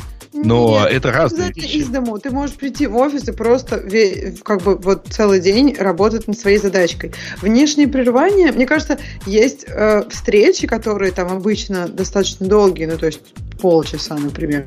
Полчаса тебя выбивают из потока, э, ну кардинально по-другому, чем, например, может быть, ответить на одно сообщение, пока, пока у тебя что-то билдится. То есть, в принципе, есть э, как бы прерывание потока твоего, пока у тебя, например, что-то билдится, и ты можешь думать о своей задачке, можешь ответить кому-то на сообщение. Это, это немножко другое. Либо тебе, у тебя все равно есть физиологические потребности. Ты не можешь 8 часов вот просто, ну, ну, то есть у тебя бывает, тебе надо пройтись, и ты в Ничего этот момент себе. тоже можешь думать о чем-то. Мне Я просто кажется, считаю, поток- что- Поток, Да, Ксюша, пот- просто вот бывает такое, что вот я себя ловлю на том, что в потоке даже окончание рабочего дня ты воспринимаешь как досадное недоразумение, которое тебя просто раздражает, потому что это не можешь доделать. То есть у тебя в голове все разложено по полочкам, у тебя там идеальная картинка, вплоть до того, что вот, не знаю, вот у меня такая особенность, я замечаю за собой, что я даже когда ну, на клавиатуре там какие-то шорткей и прочее, да, там ходки использую, я уже даже о них не думаю. То есть даже все вот эти альтабы и прочее, они уже четко в определенном порядке. То есть, как ты говоришь, там отвлечься на что-то другое, переключиться. Мне кажется, в состоянии потока у тебя даже там приложений за пределами двух-трех, которые ты сейчас используешь, ты, ты за них даже не думаешь, ты о них не знаешь. У тебя вплоть до того, что вот эти, вот эти, вот эти альтабы, они четко в определенных местах разложены. И из такого потока, мне кажется, выходить, там, не знаю, даже что-то ответить и отвлечься, это, ну, знаю, это очень тяжело. Нет, я согласна, просто есть разные, наверное, состояния. То есть есть состояние, когда ты прям вообще полностью поглощен и не видишь ничего вокруг. Есть состояние, когда ты просто ну, там, планомерно работаешь над задачкой своей, когда там у тебя, ну, какие-то четкие, там, не знаю, задачи более простые. То есть, не, ну, я не, я бы хотела, наверное, но я не всегда ухожу в какой-то глубокий поток. И, но даже из такого неглубокого потока, когда у тебя митинги, когда у тебя весь день по полчаса разбит митинг работа, митинг, ну, то есть ты, ты вообще в итоге за день ничего, ощущения не поработал. То есть очень сложно, сложно сделать что-то такое, когда у тебя просто полчаса. Э, ребят, ну вот я смотрю на этот график, который нарисован в этом посте, он вроде бы как утянут у Пола Грэма, и я тогда смотрю, что типа менеджер это у него митинг, митинг, митинг, митинг, митинг, и типа вот нормально прерваться и так далее. А вот для мейкера, то есть программиста, любое отвлечение это просто ужас, ужас. Ну, блин, да нет, конечно. Оторвите меня от написания письма, над которым я работаю последние 15 минут, и это будет очень жестоко. Нет, ты не понимаешь разницы, Грей. Пошлю примерно так же, как любой П- другой Проб- да. Проблема у программистов не в том, что их от 15-минутных отрывают. Если меня отрывают от задачи, которая 15-минутная, сравнима с твоим написанием письма, ну, замечательно. Там и входить особо не надо было, там и выходить не надо было. Это дело десятое. Дело житейское. Однако, если меня отрывает от такого глубокого, о котором Леша говорит, когда ты, не знаю, две недели в этом находишься, ты ни о чем другом не думаешь. Ты просыпаешься, и у тебя в сонном состоянии уже пальцы сами набирают вот ту самую идеальную картину мира. Это другое совсем состояние. Они несравнимые. И я вполне могу понять. Мне кажется, Леша, это каким-то ну, необходимым злом. То есть надо уметь выходить из потока – во всяком случае, заставлять себя иногда оттуда выходить, потому что, ну, жизнь такая, не мы такие, жизнь такая. И потом максимально быстро возвращаться. Однако, конечно, конечно, это безобразие. Нет. Вот эти все менеджеры со своим реальным требованием реального мира мешают нам строить нашу идеальную картину. Точно. И в идеале, чтобы еще на продукт не отвлекаться, а просто фигачить то, что хочется. Конечно, конечно. Ну, мне кажется, из такого потока вообще как-то больно выходить. Поэтому, ну, ну конечно. Ну... И вот всякий раз, когда выясняется, что в мире есть сила э, тяготения, это так больно. Обычно. Э, в общем, с этим все понятно. А какая рекомендация была? Избегайте расписания менеджеров, игнорировать их? А я, в общем, так и начинал делать. У меня в последнее время такая система. Когда меня дергают по... Я не делаю вот этих офлайнов и не беспокоить. Ради бога, беспокойте сколько хотите. Просто я вас игнорирую. Пока у меня очередной перерыв я себе сам не поставлю, там, когда он через два часа произойдет, и тогда я на вас обращу внимание. Вот эту реактивность надо снижать. Не надо им нашего реактивного ответа. Обойдутся они. Нету там конца света.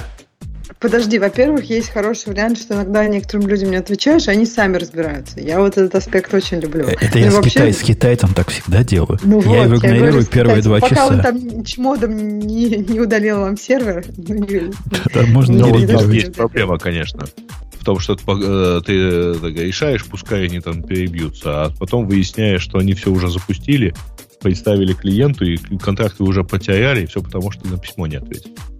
Э, ну, бывают, конечно, и такие случаи, однако 99% случаев не, ничего не случится. Не, не свалится мир в преисподнюю из-за того, что э, тетка, которая мне пишет, ой, тут оказалось, наша фича не работает, а у наших конкурентов работает. И если на это быстро э, переключиться, то все равно ты фичу эту не сделаешь ей сразу. Она будет входить в, вот в новый поток, и ты сможешь ее только спланировать на, на следующий месяц. А так ты ее спокойно проигнорируешь. Ну, будет месяц и один день. Окей. Переживем еще один лишний день. Э, ну что, у нас, э, по-моему, ну, более-менее все. Не осталось. Да, более-менее все на этом, на этом, на этом, на этом. Ксюша, надо с тобой что-то сделать. Ты как э, мне поговорить с Трампом и велеть ему Часы устроить пере, пере, перевод времени? Что? Что надо сделать? Ты скажи. Да, я думаю, надо перевести время назад. Мне раньше было так здорово. Я, я постараюсь, я постараюсь. Но э, у, у вот... тебя есть еще один альтернативный способ, нестандартный. Да. Переехать в другую, Давай, да. в другую временную зону. А потом обратно. Я жду уже, когда обратно переведут. Чуть-чуть же осталось. Четыре месяца. Действительно, что за хорошие часы переводить, да. Э, ну что, давайте на, на этой оптимистической ноте. Мы сегодня в полном составе, в полном расширенном составе вам выступили. И будем также дальше поступать. А следующий подкаст будет гиковский. Может, гость какой придет, может, какие-то темы. Вы заносите. Сударь, вы, я, я, я на вас, Бобук, смотрю. Ты, когда я наезжаю, ты видишь, я тебя на «вы» называю, чтобы тебе стыдно было. Мы так и поняли. Мы, мы, мы смотрим исключительно на вас. И из вашего бложика, уважаемый молодой человек, ничего гиковского тащить невозможно за отсутствием последнего. Да мне кажется, что мне надо завести второй бложик уже для гиковского просто. И веди его раз в месяц. Нам чаще не надо. Точно, точно, точно. Т- точно, собирай. Вот на этой рекомендации Digital Ocean свое слово скажет. Мы с вами до следующего выпуска. Пока услышимся. Пока. Пока. Это шоу создано при поддержке Digital Ocean. Digital Ocean – провайдер доступного облачного хостинга. Всего за 55 секунд и 5 долларов в месяц вы можете создать свой облачный сервер в одном из дата-центров, расположенных в Нью-Йорке, Сан-Франциско, Амстердаме и Сингапуре, и управлять им с помощью простой, интуитивно понятной панели управления или воспользоваться мощным API. Начните прямо сейчас.